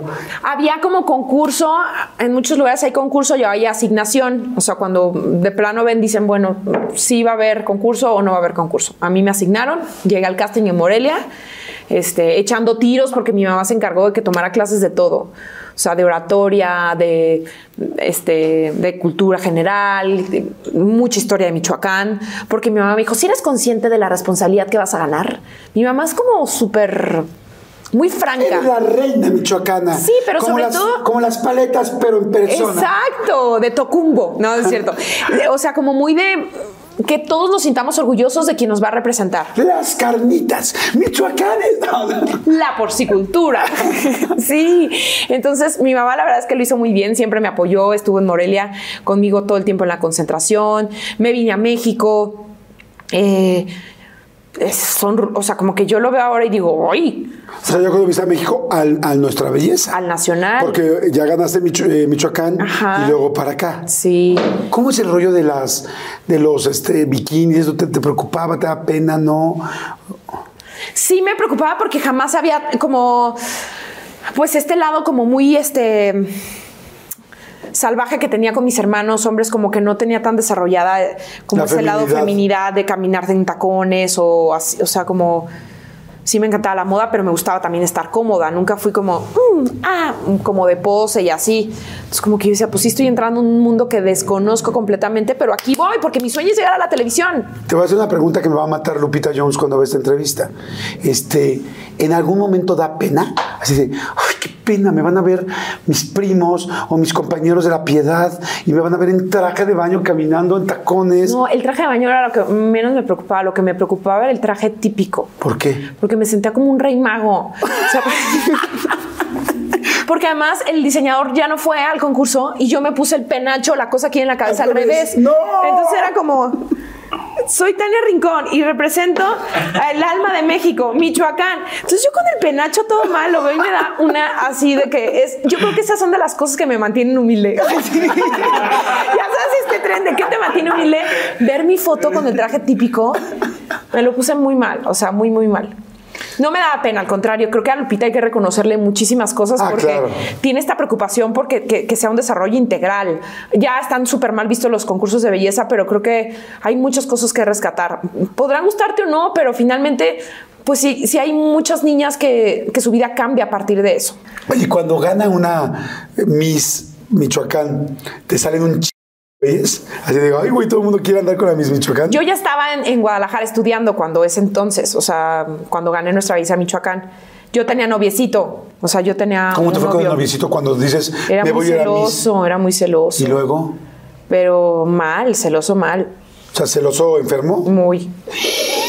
¿Y qué te dijo? Yo no sé cómo ganaste, si ni la más bonita de la piedad eres. No. ¿En serio? Sí, O sea, eso es violencia. sí. Y era violento en más cosas. Digo, no, no vamos a decir ni su nombre ni nada por el estilo. Eh, sí, y no me está, o sea, como que yo no me estaba dando cuenta. Sí, O sea, no te has dado cuenta que estaba haciendo violencia de pareja. sí. O sea, yo sabía que estaba mal, o sea, y o, sabía que eh, definitivamente no era lugar para estar con él, o sea, ¿cómo? ¿Por qué me está diciendo eso? Eh, me ¿Te hizo, sentir, regresaba. te hizo sentir menos, perdón que te. Claro, por supuesto. ¿Lo dudaste? Eh, a ver, es que te voy a decir una cosa. Yo tenía claro que yo no iba. O sea, cuando yo llego al, concurso y ves a un sinfín de mujeres que son más altas que tú, que tienen la nariz más afilada, pero más pómulo, el ojo más grande, o sea, menos cintura y todo, dices, órale. ¿No? O sea, como que a lo mejor te puedes generar con muchas inseguridades, pero yo tenía tan claro que yo me quería quedar en la televisión. O sea, yo dije, yo mi lugar me lo voy a ganar a base de disciplina. Y si hay que llegar a las 7 a la clase de, de- de baile, yo voy a estar a las seis y media lista. Si este, hay que aprenderse la coreografía, yo me la voy a aprender primero. O sea, yo quiero que vean que tengo ganas, porque yo me quiero quedar. Entonces, evidentemente sabías que había muchas más guapas que tú, pero nadie tenía lo que yo tenía. O sea, como que yo sabía que tenía... Ching- Eso me encantó. Ah, bueno. Más voy a fondear ahora sí. No, Sí, ya, pues, la fondea, fondea. Cuando él me dice eso, pues dije, pues sí, a lo mejor no soy la más guapa de la piedad, pero pues soy la que me animé y por eso estoy ahí, ¿no? Pero sí, eh, él me trataba de desmoralizar como podía, ¿no? Porque a lo mejor le estaba conflictuando, pues que Pues era muy celoso, le da pavor. Sí. Estaba sacando toda su inseguridad Sí, sí, de la sí, peor sí. manera. De la peor manera. Nunca te jaló, nunca fue agresivo. sí, claro, o sea, sí, yo no, no, como que no, The most exciting part of a vacation stay at a home rental? Easy. It's being greeted upon arrival with a rusted lockbox affixed to the underside of a stranger's condo. Yeah, you simply twist knobs, click gears, jiggle it, and then rip it off its moorings, and voila! Your prize is a key to a questionable home rental and maybe tetanus.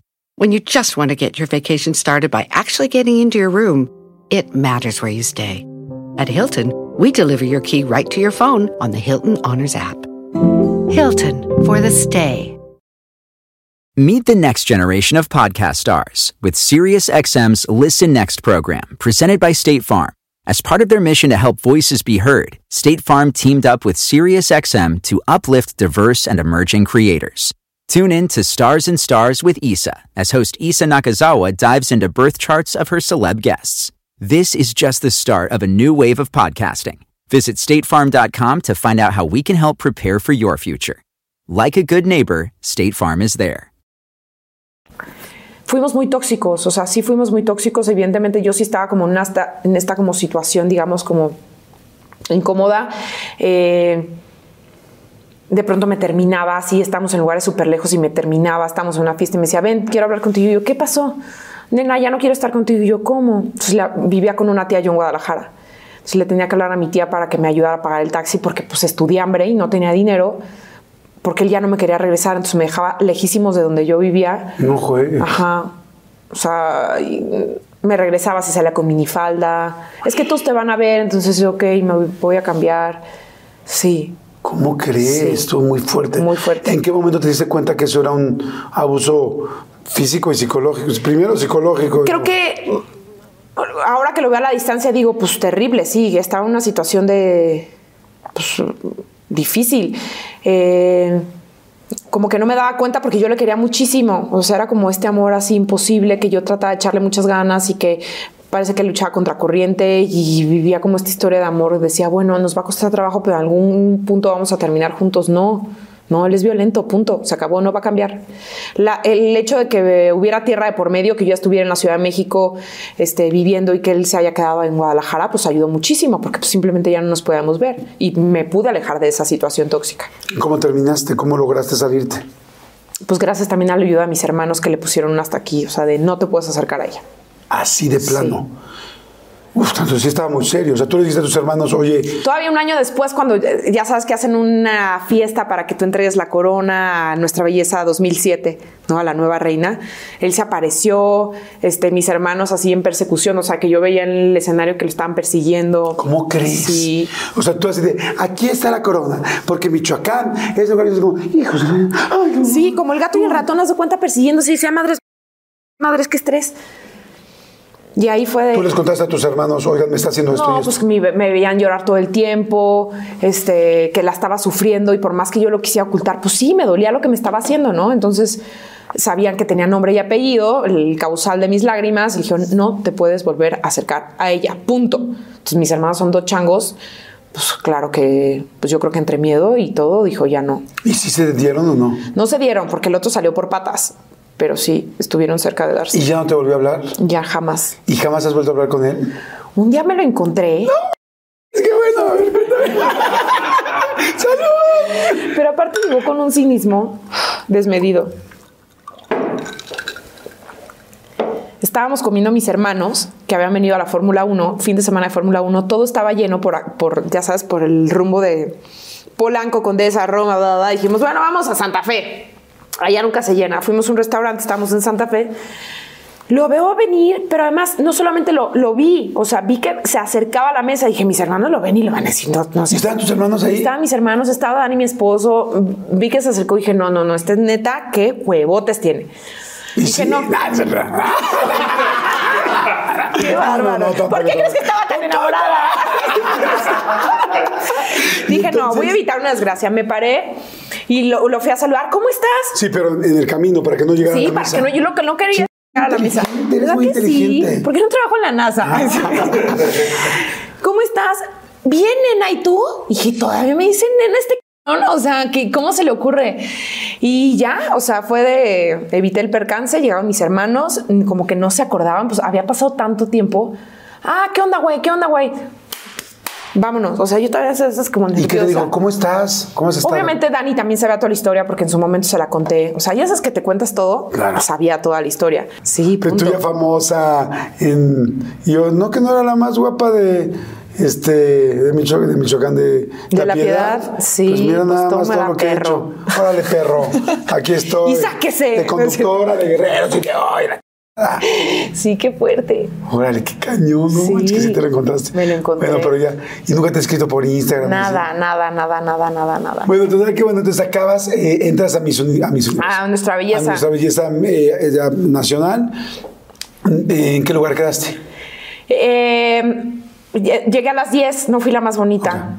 Bueno, pero quedaste en las 10. A las 10. Ah. Tuve el gusto que me dieron el reconocimiento Nuestra Belleza Académica, que para mí dije, ya está. ¿Qué es eso? Eh, había como varias maneras de llegar a la semifinal, o sea, llegar tu pase directo a la semifinal era nuestra belleza académica, nuestra belleza en forma, que te lo daba Sport City en aquel entonces, que era como quién es la más fit, la que tiene más resistencia.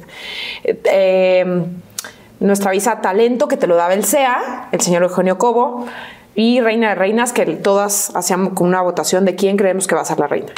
Para nuestra belleza académica tenías que formular dos eh, ensayos hablando de dos temas que tú quisieras. Entonces yo hice mis dos ensayos, los mandé y gané nuestra belleza académica. Ok, súper bien. Y eso me dio mi pase a la semifinal, que era a las 15 y luego de las 15 pasé a las 10 y ya en las 10 me quedé. Ok.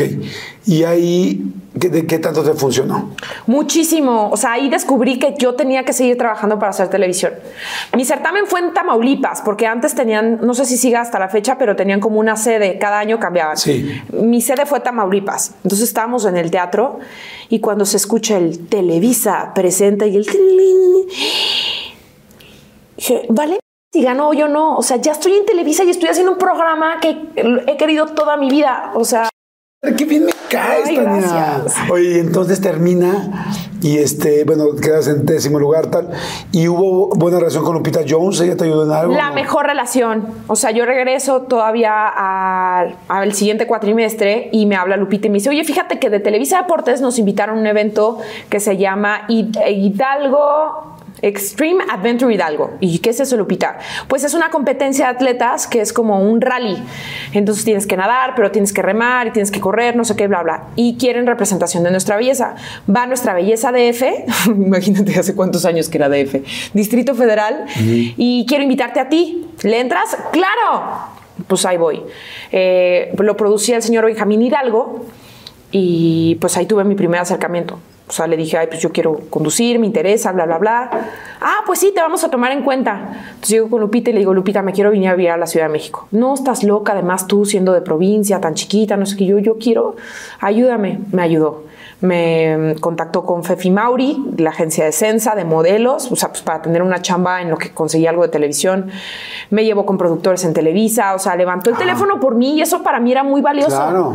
Porque yo no sé si lo hacía con todas, pero que lo, lo estuviera haciendo por mí. O sea, a ver cuántas salíamos de cada, cada año. 32 cada año. No sé si lo hacía por todas. Yo vivo eternamente agradecida con Lupita, que se rifó por mí y que me ayudó y me ayudó a conseguir mis primeras oportunidades. Y siempre estaré agradecida. Estuve en la agencia de modelos, hice que si tu catálogo de Suburbia, que si tu comercial de, de Banorte, le talachaba con mi guía roja en la mano, de- El Iván Norte era uno que bailabas en un. en estacionamiento. Bailas bien. ¿Te acuerdas de ese comercial? Claro que me ¿Es acuerdo. en serio? Sí, me acuerdo. Bueno, pues yo estaba feliz porque me estaba ganando mi lanita. Tardaron un montón en pagarte. Bueno, para mí, Siguen, siguen tardando mucho. sí, ¿verdad? Sí, en todas las agencias siguen tardando mucho. Pero ahora ya tengo otros empleos que amortiguan, ¿sabes? Y en aquel entonces pues vivía nada más de eso y con la ayuda de mis papás que me mantenían aquí para vivir en México. Ok. Y con mi guía roja iba a ¿Dónde todos vivías? los castings. Vivía con una chava que trabajaba en Televisa, con Maika, segura la conoces. Maika de la O. Maika de la O. Te mando un gran Ah, beso, yo Maika. también He te trabajado adoro. años con Maika de la O. Sí. La adoro, sigo trabajando Trabajaba con con Marco Flavio, con Luis de Llano y estaba buscando una roommate. ella. Ok. Entonces, pues rápidamente me fui a vivir con ella. A Maika le ofrecieron chamba en San Antonio, se fue a hacer algún proyecto con Marco Flavio. Y un día me dijo, pues me tengo que ir. Y yo En me quedé. USA se fue. Ajá. Me quedé abriendo la boca y dije, pues me tengo que salir a conseguir un depa yo sola. Y ya, empecé a vivir yo sola. Wow. ¿Y en qué momento empieza lo de Fox? Eh, hago cositas para Televisa Deportes, incluso me tocó un Super Bowl, cubrir la fiesta que hacía una marca que patrocinaba Mitsubishi, en aquel entonces patrocinaba el Super Bowl. Eh, hice como varias cosas para ellos y en ese entonces como que Fox Sports se hizo más grande en México.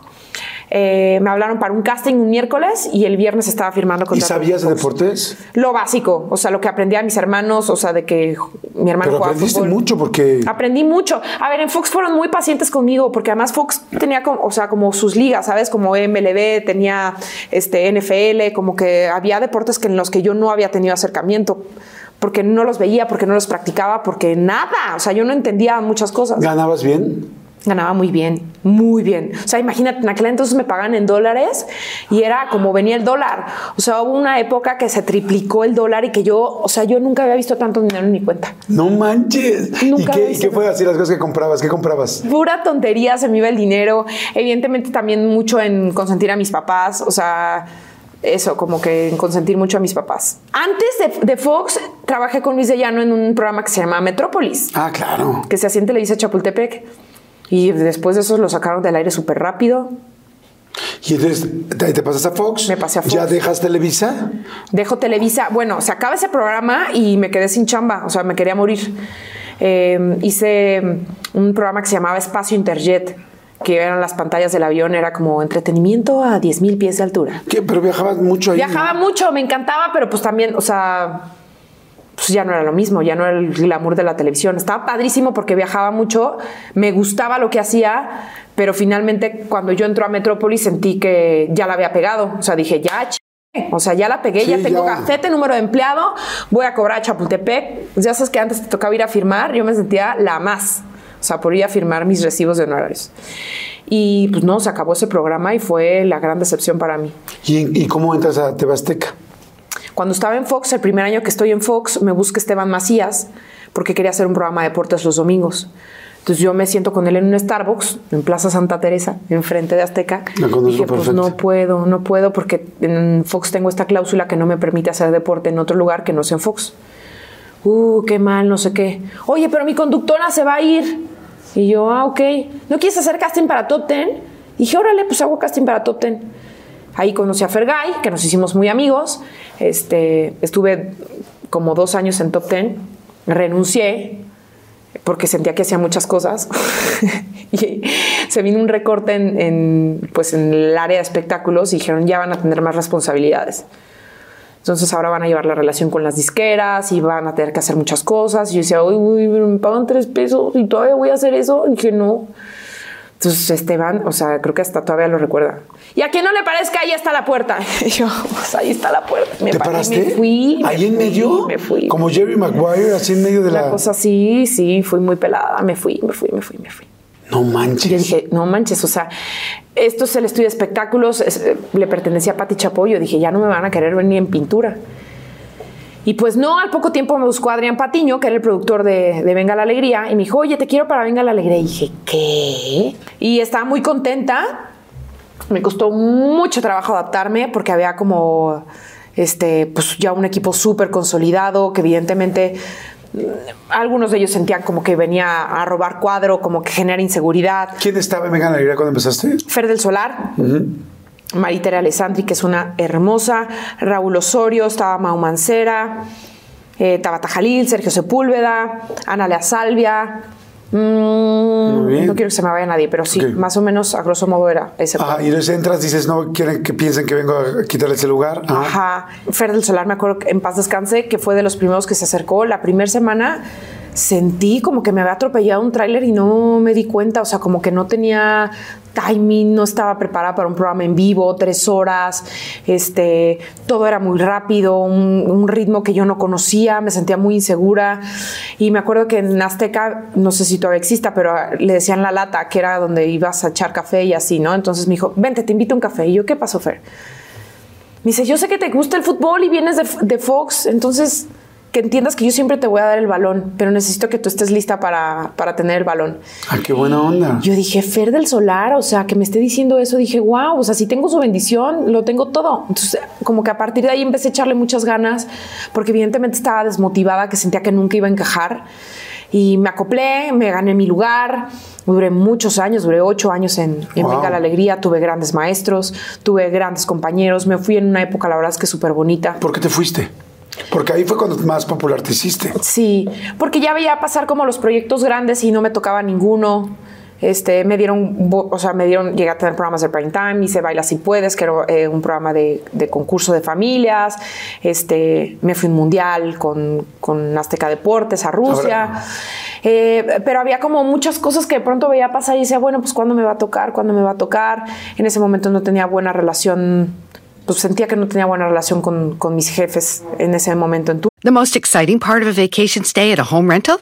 Easy. It's being greeted upon arrival with a rusted lockbox affixed to the underside of a stranger's condo. Yeah, you simply twist knobs, click gears, jiggle it, and then rip it off its moorings, and voila!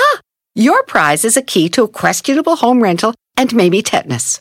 When you just want to get your vacation started by actually getting into your room, it matters where you stay. At Hilton, we deliver your key right to your phone on the Hilton Honors app. Hilton for the stay. Meet the next generation of podcast stars with SiriusXM's Listen Next program, presented by State Farm. As part of their mission to help voices be heard, State Farm teamed up with SiriusXM to uplift diverse and emerging creators.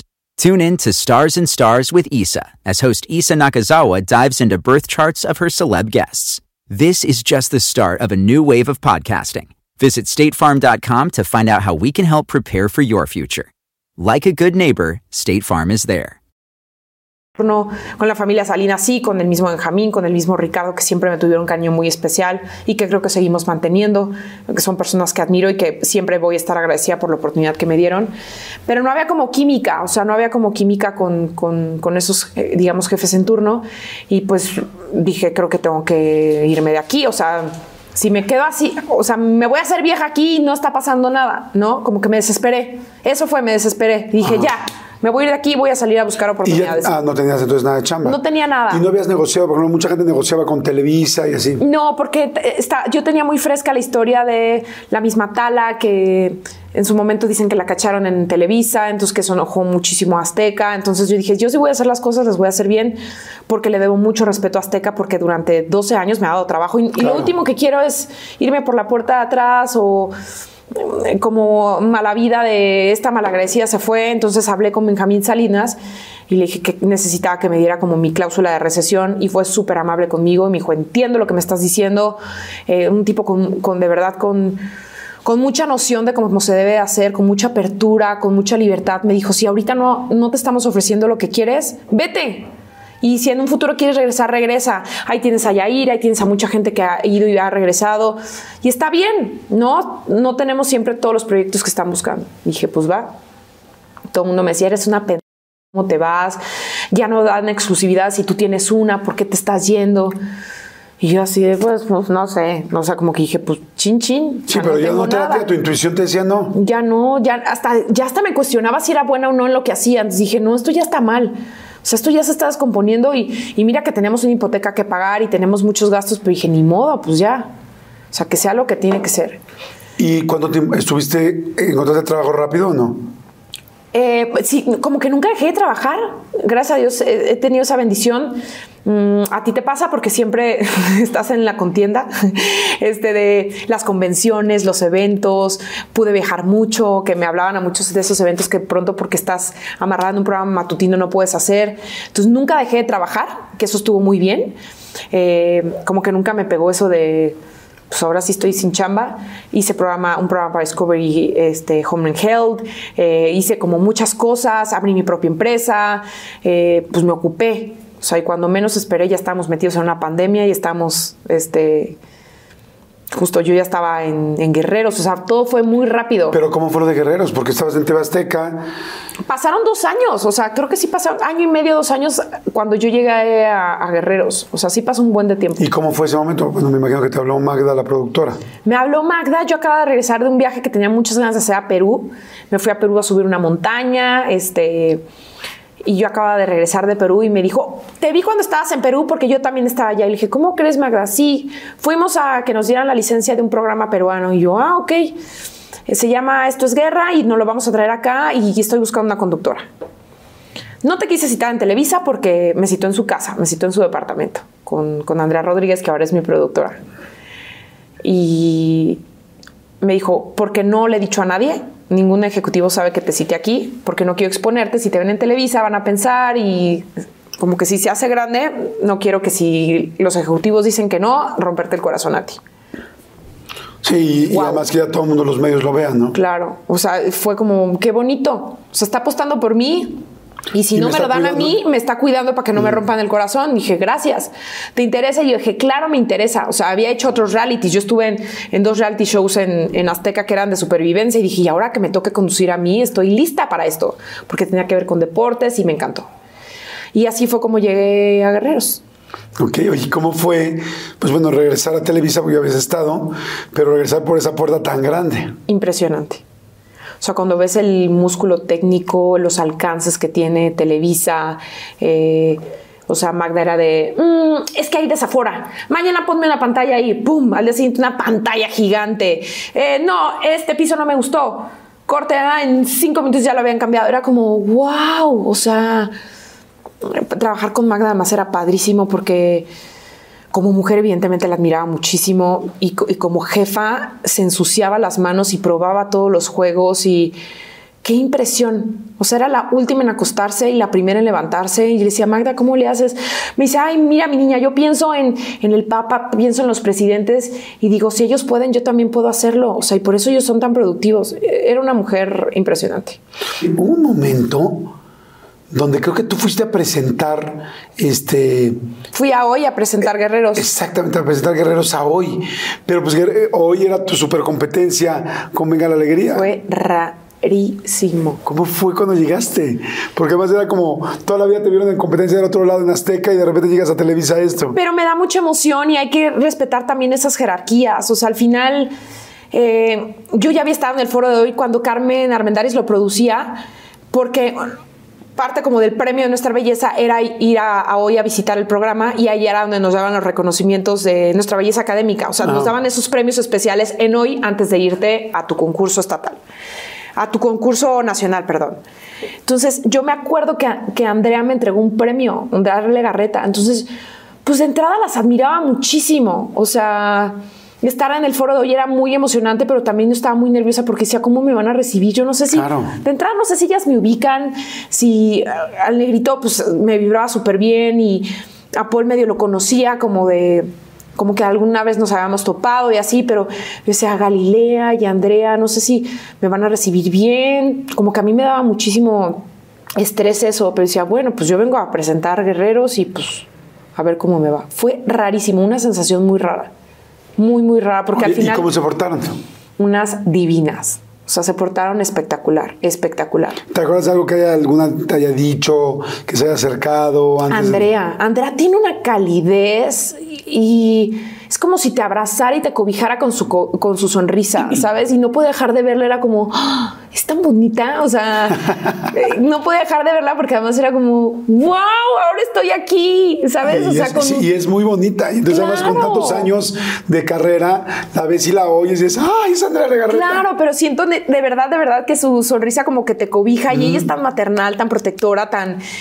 y que me cautivó, o sea, me cautivó más de lo que me había cautivado cuando la veía, ¿no? O sea, era como, ¡ah! no podía creer que estuviera ahí enfrente de ella.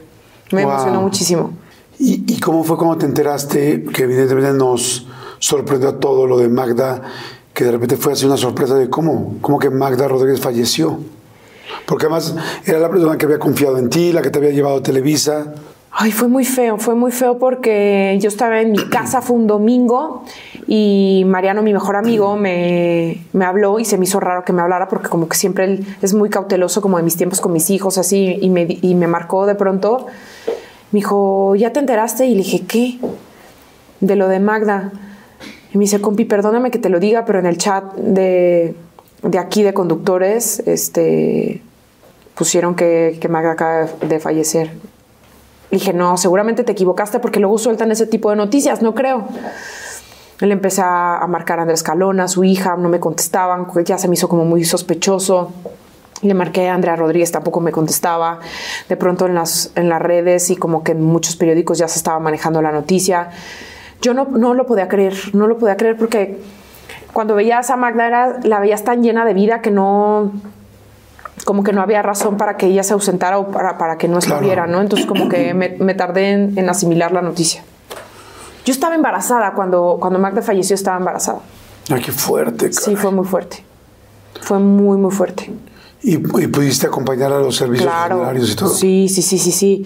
Me acuerdo que estaba yo, justo como estaba embarazada y estaba muy fuerte el tema del COVID, fui hasta que no vi a Andrés Calona, hasta que no vi a Andrea Rodríguez y les di el abrazo, este, y pude acompañarlas un rato, ¿no? Como que, pues es que en esos momentos hay que estar. Claro. Hay que estar, o sea, sí o sí hay que estar. ¿Y en qué momento entraste a hoy? Ya eh, oficialmente, no solamente cubriendo. Cuando se acabó la segunda temporada de Guerreros, Andrea Rodríguez me dijo, oye, fíjate que, mm. que mi jefe eh, pues me ha manejado la posibilidad de que entres y a mí me gustaría mucho, entonces, pues, ¿cómo ves? dije, bueno, pero por supuesto, o sea, no me la pensé y mira que yo como que ya había dicho, ay, no, yo ya no voy a ser matutino nunca. Cuando me fui a Venga la Alegría dije, como que ya tuve mi dosis, ¿no? Ah. Ya. Pero como veía que me llevaba muy bien con ellos, dije, pues ya está hecho. O sea... Claro son tipazos conmigo, siento que encajo bien, pues ¿qué más puede pasar? O sea, no creo que esto se complique más y finalmente a mí ya me resulta muy cómodo esta fórmula de tener dos hijos chiquitos y venir a trabajar en las mañanas. Dije, está perfecto. Claro, porque es a la misma hora que ellos van a la escuela. Completamente. El papá los deja, yo los recojo, soy muy feliz en las tardes con ellos. Está perfecto. O sea, dije, sí, fue sí más fácil. Oye, ¿cómo, eh, cómo conociste a tu esposo? A Dani. Uy, hace casi 16 años nos presentó un amigo en común cuando yo trabajaba para Fox. Ajá. Eh, Fox estaba en una cadena de televisión que se llama TBC Deportes, uh -huh. o sea, como que ahí estaban sí. los estudios, y Gustavo Calderón, que también narraba en TBC, eh, estaba saliendo con, con, mi amiga, que daba el clima en los noticieros, con Miriam Arana, y ellos nos presentaron, o sea, como que le echaron muchas ganas para que nos, nos, conociéramos y nos diéramos la oportunidad, y vaya que le echaron ganas porque a la primera no pegó, a la segunda no pegó, como que así de vamos a una cita y, y no se Y no me bien. decían a mí, no le decían a él, entonces era como, güey, ¿qué pedo? O sea, va a pensar que no salgo ni en rifa, o sea, yo acabo de terminar, cero me interesa tener novio, no, ¿Cuánto tenías que habías terminado? Un poquito, como un par de meses, o sea, tres meses. O sea, no, qué hueva. Y ya como que los dos nos relajamos, dijimos, bueno, si esto les interesa que nos conozcamos, vamos a conocernos y vamos a ser amigos. Y no nos soltamos. O sea, o sea y se lo dijeron así de, claro. oye, estos güeyes están sí, tratando de juntarnos. Sí. Como que en ese momento que lo hablamos, nos relajamos y fue de, ay, bueno, ya como que ya, que fluya. Y fluyó muy bien, ya no nos separamos, no nos dejamos de hablar. Me dio su pin de Blackberry. Nadie va a entender lo que estamos diciendo. Sí, bueno, no, no, sí. Era una clave que necesitaban para que pudieras tener acceso a su teléfono, ¿no? Una para, pues sí, como para el WhatsApp. Sí, para ponerle mandar mensajitos. Sí. Y ahí empezaron a textear. Y ahí nos ¿Y en qué momento te, te enamoraste? Cuando vi que, me, que no que no tenía como concesiones conmigo porque salía en la tele. O sea, me trataba como una más. O sea, obviamente con mucho respeto, con mucho cariño, pero como que no andaba ahí faldeando tras de mí porque yo salí en la televisión. O sea, de hecho, él ni siquiera me ubicaba de que salía en Fox. O sea, todos sus amigos eran como, güey, es la que sale en Fox. Ah. y eso me caía bien de Dani. Estaba, o sea, como que me daba estabilidad y me daba me daba contención, como que me sentía muy segura porque era un chavo muy organizado, muy trabajador, me gustaban los proyectos que él estaba, que no tenía nada que ver conmigo, teníamos muchas cosas que contarnos, o sea, como que yo de mi medio que viajaba mucho y "Ay, ya, es que me toca ir a, a visitar los Jets en Nueva York en, eh, en el estadio y voy a ir acá, no sé qué, bla, bla. Y él, ah, es que mira, estoy capacitando a las primeras mujeres que van a ser conductoras de los camiones de ollas revolvedoras. O sea, éramos mundos completamente opuestos, pero me gustaba mucho eso, que éramos mundos completamente opuestos. Y, y en comparación con, tu, con alguno de tus exnovios, ¿qué era lo que tenía él que te hizo decir, sí, aquí me quiero quedar? que era un tipo muy seguro, que resolvía los, los conflictos de una manera diferente, que era muy como muy centrado, como que yo era muy gritona y yo siempre quería tener la razón, me encantaba que me rogaran, que me persiguieran, como, ¿sabes? Como historia de drama. Ah. Sí. ¿Te dio anillo? Soy. Sí, me dio anillo y todo muy rápido. Empezamos a andar como en agosto y él en enero ya estaba comprando el anillo de compromiso y me lo dio en junio. O sea, sí, muy rápido. En menos de un año me dio el anillo. ¡Wow! ¿Y lo dudaste en algún momento? Jamás, no, no lo dudé. ¿Cuánto llevan de casados ahora? Este año cumplimos 12 años de casados. Ok. Sí. ¿Y ha habido momentos complicados? Muchos, muchos. Pero así momentos de como decir, sabes que esto se acabó, tú ve a ver tus revolvedoras, yo voy a, yo voy a ver a mis Ya no en está en el giro de, de del concreto ni del cemento, pero sí, sí ha habido muchos momentos donde hemos hecho como alto total, así como cierre de caja y decir qué está pasando. Estamos, seguimos alineados, la sigues disfrutando, ya no la estás disfrutando. Eh, yo siento que esto y esto y esto. ¿Qué vamos a hacer?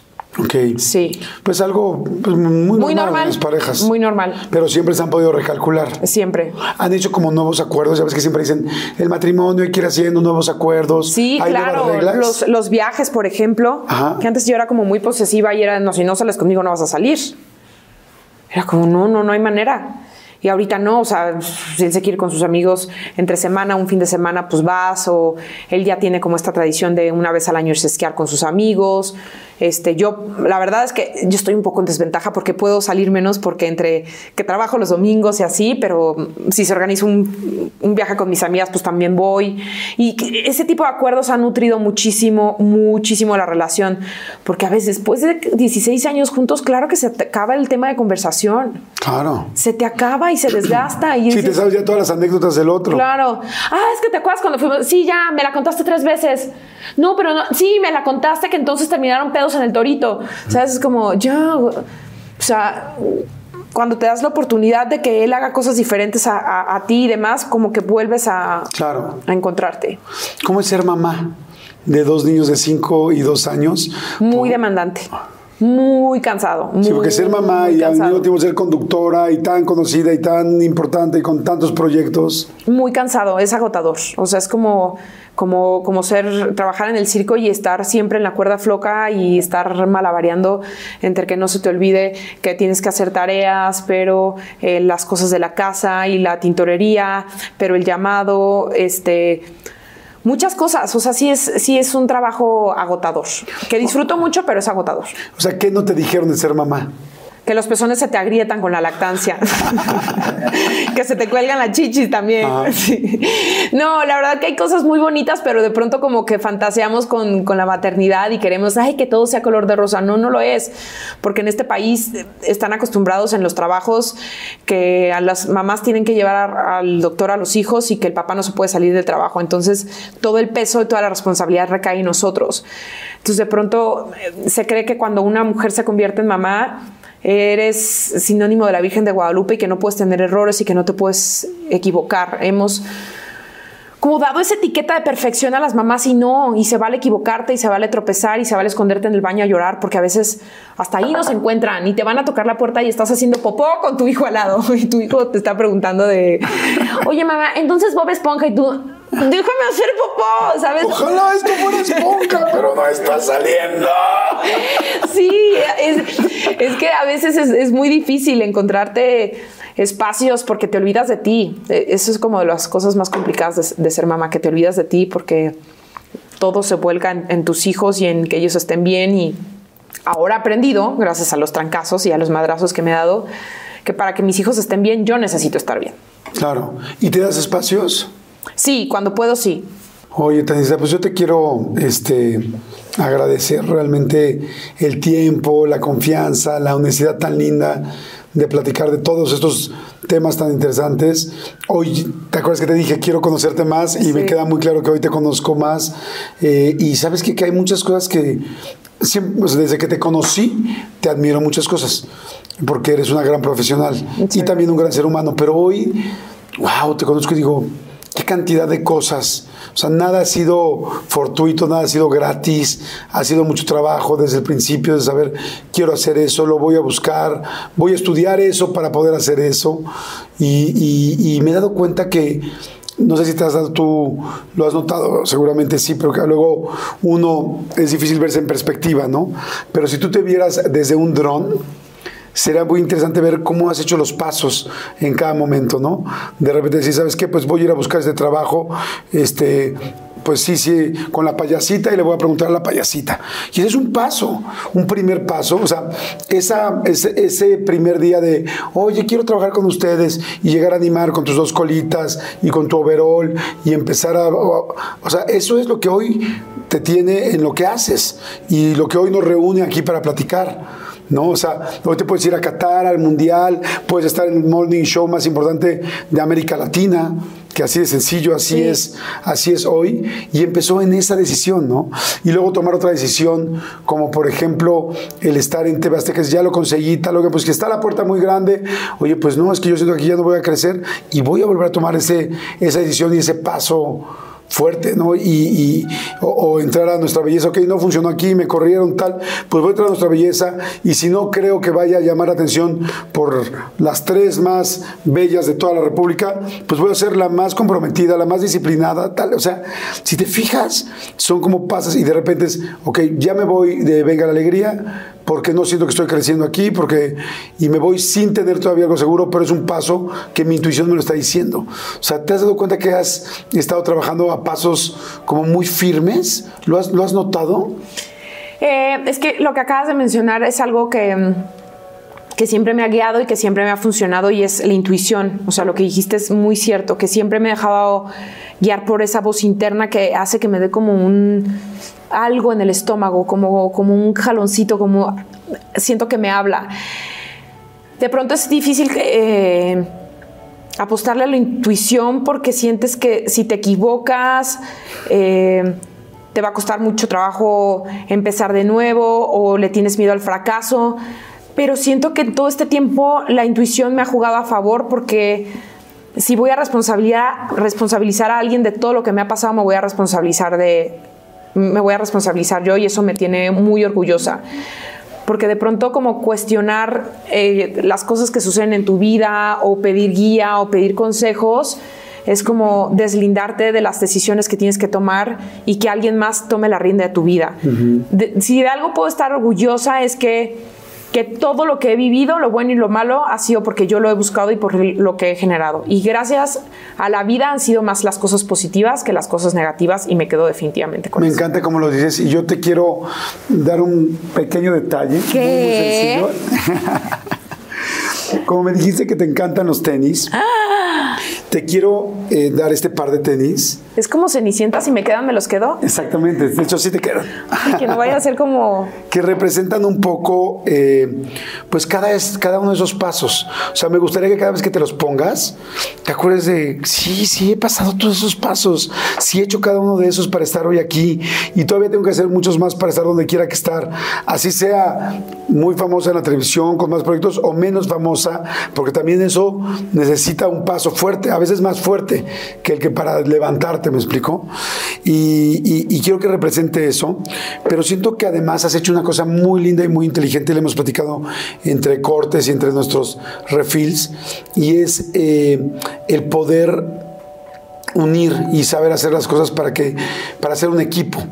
Nosotros normalmente eh, en esta entrevista y nosotros porque siempre es de toda la producción buscamos darle un detalle a la persona que está aquí, pero a veces nos enfocamos en la persona que está aquí. Pero creo que hay mucha gente alrededor que hace posible lo que hoy tienes. Y, y- y quiero darle un par para Dani, Ay, wow. que, que creo que él ha sido una parte muy importante también de tu vida, por eso te preguntaba cómo era, por qué era así, este, por qué hicieron tan bonita mezcla, tan bonito equipo. Eh, sí hablando, como dices tú, tú de unas cosas y él de otras, pero se complementaban o se complementan y todos los días se siguen haciendo y siento que para que una persona pueda tener lo que hoy tienes, tiene que tener un gran compañero. Y estos, y estos pasos tienen que ver mucho también con la familia que has hecho. Y es, estos son para Patricio, porque, porque creo que, que el hecho de que tú puedas tener hoy todo lo que tienes es trabajo de todos. O sea, realmente ha sido trabajo de todos.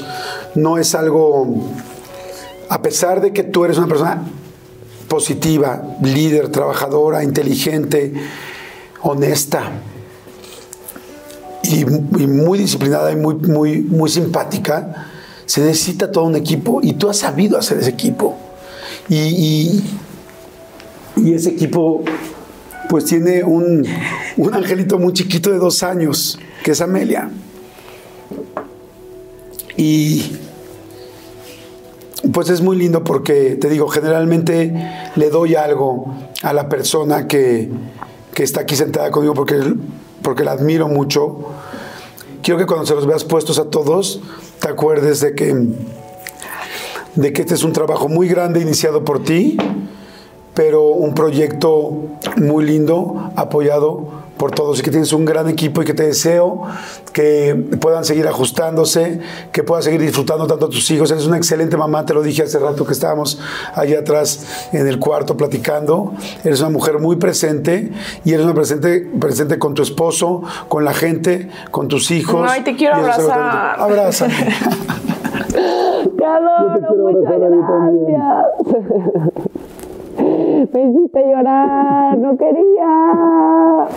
Pero lo conseguiste y te lo agradezco muchísimo porque, pues sí, como que muchas veces, pues yo soy la que salgo en la tele, yo soy la que, la que da la cara, pero como bien lo dice, siempre estoy bien cobijada por, por esta red que, que está ahí para cacharme, para recordarme lo que realmente importa y lo que realmente importa en la vida es, es la familia, ¿no? Lo- los valores que se generan ahí, el amor que, que cosechamos todos los días y estoy más que agradecida de verdad por darme la oportunidad de venir a contarte un poquito de lo que soy, de lo que soy yo, decirte que te admiro muchísimo Mm, Gracias. desde otro rollo que me desvelaba gracias a, a ti y, a Adal y, y de verdad que te lo, te lo dije hace un tiempo, te has ganado un espacio que estaba vacío y que has, has llenado con creces, porque gracias a este espacio pues podemos conocer más, más a las personas y, y tienes un, un contenido de valor increíble porque siempre aprendemos de este tipo de entrevistas y te, te puedo decir que yo también aprendí mucho de esta entrevista porque pues como que exploro más de lo que había allá adentro y me doy cuenta lo, lo afortunada que soy por estar en este lugar, pero sobre todo por, por haber caminado todo lo que, lo que he caminado. Muchas gracias. No, al contrario, gracias por Te tu tiempo, mucho. por abrir tu corazón así. Muchas gracias. Y, y bueno, yo creo que con esto nos queda claro que es una familia muy unida y que pues Dani calza grande. Calza grande. Oye, y me da mucha pena que mi cuba esté al lado de los tenis de Amelia, así que, ay, mi amor, este, qué vergüenza, pero ya se los llevo a la casa. Oigan, muchas gracias a ustedes por estar aquí, gracias por estar pendientes siempre, y gracias por acompañarnos todas las semanas. y calza este, sí, calza grande, sí, sí, lo estoy viendo. y gracias a ti, corazón. Te quiero, muchas gracias. gracias. los quiero. Bye, gracias. Comenten, comenten, comenten, que lo leemos todos. Chao. The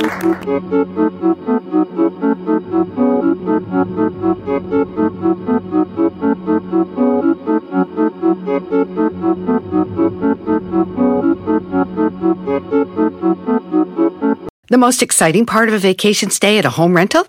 Easy. It's being greeted upon arrival with a rusted lockbox affixed to the underside of a stranger's condo. Yeah, you simply twist knobs, click gears, jiggle it, and then rip it off its moorings, and voila! Your prize is a key to a questionable home rental and maybe tetanus. When you just want to get your vacation started by actually getting into your room, it matters where you stay. At Hilton, we deliver your key right to your phone on the Hilton Honors app. Hilton for the stay. Meet the next generation of podcast stars with SiriusXM's Listen Next program, presented by State Farm. As part of their mission to help voices be heard, State Farm teamed up with SiriusXM to uplift diverse and emerging creators. Tune in to Stars and Stars with Isa as host Isa Nakazawa dives into birth charts of her celeb guests. This is just the start of a new wave of podcasting. Visit statefarm.com to find out how we can help prepare for your future. Like a good neighbor, State Farm is there.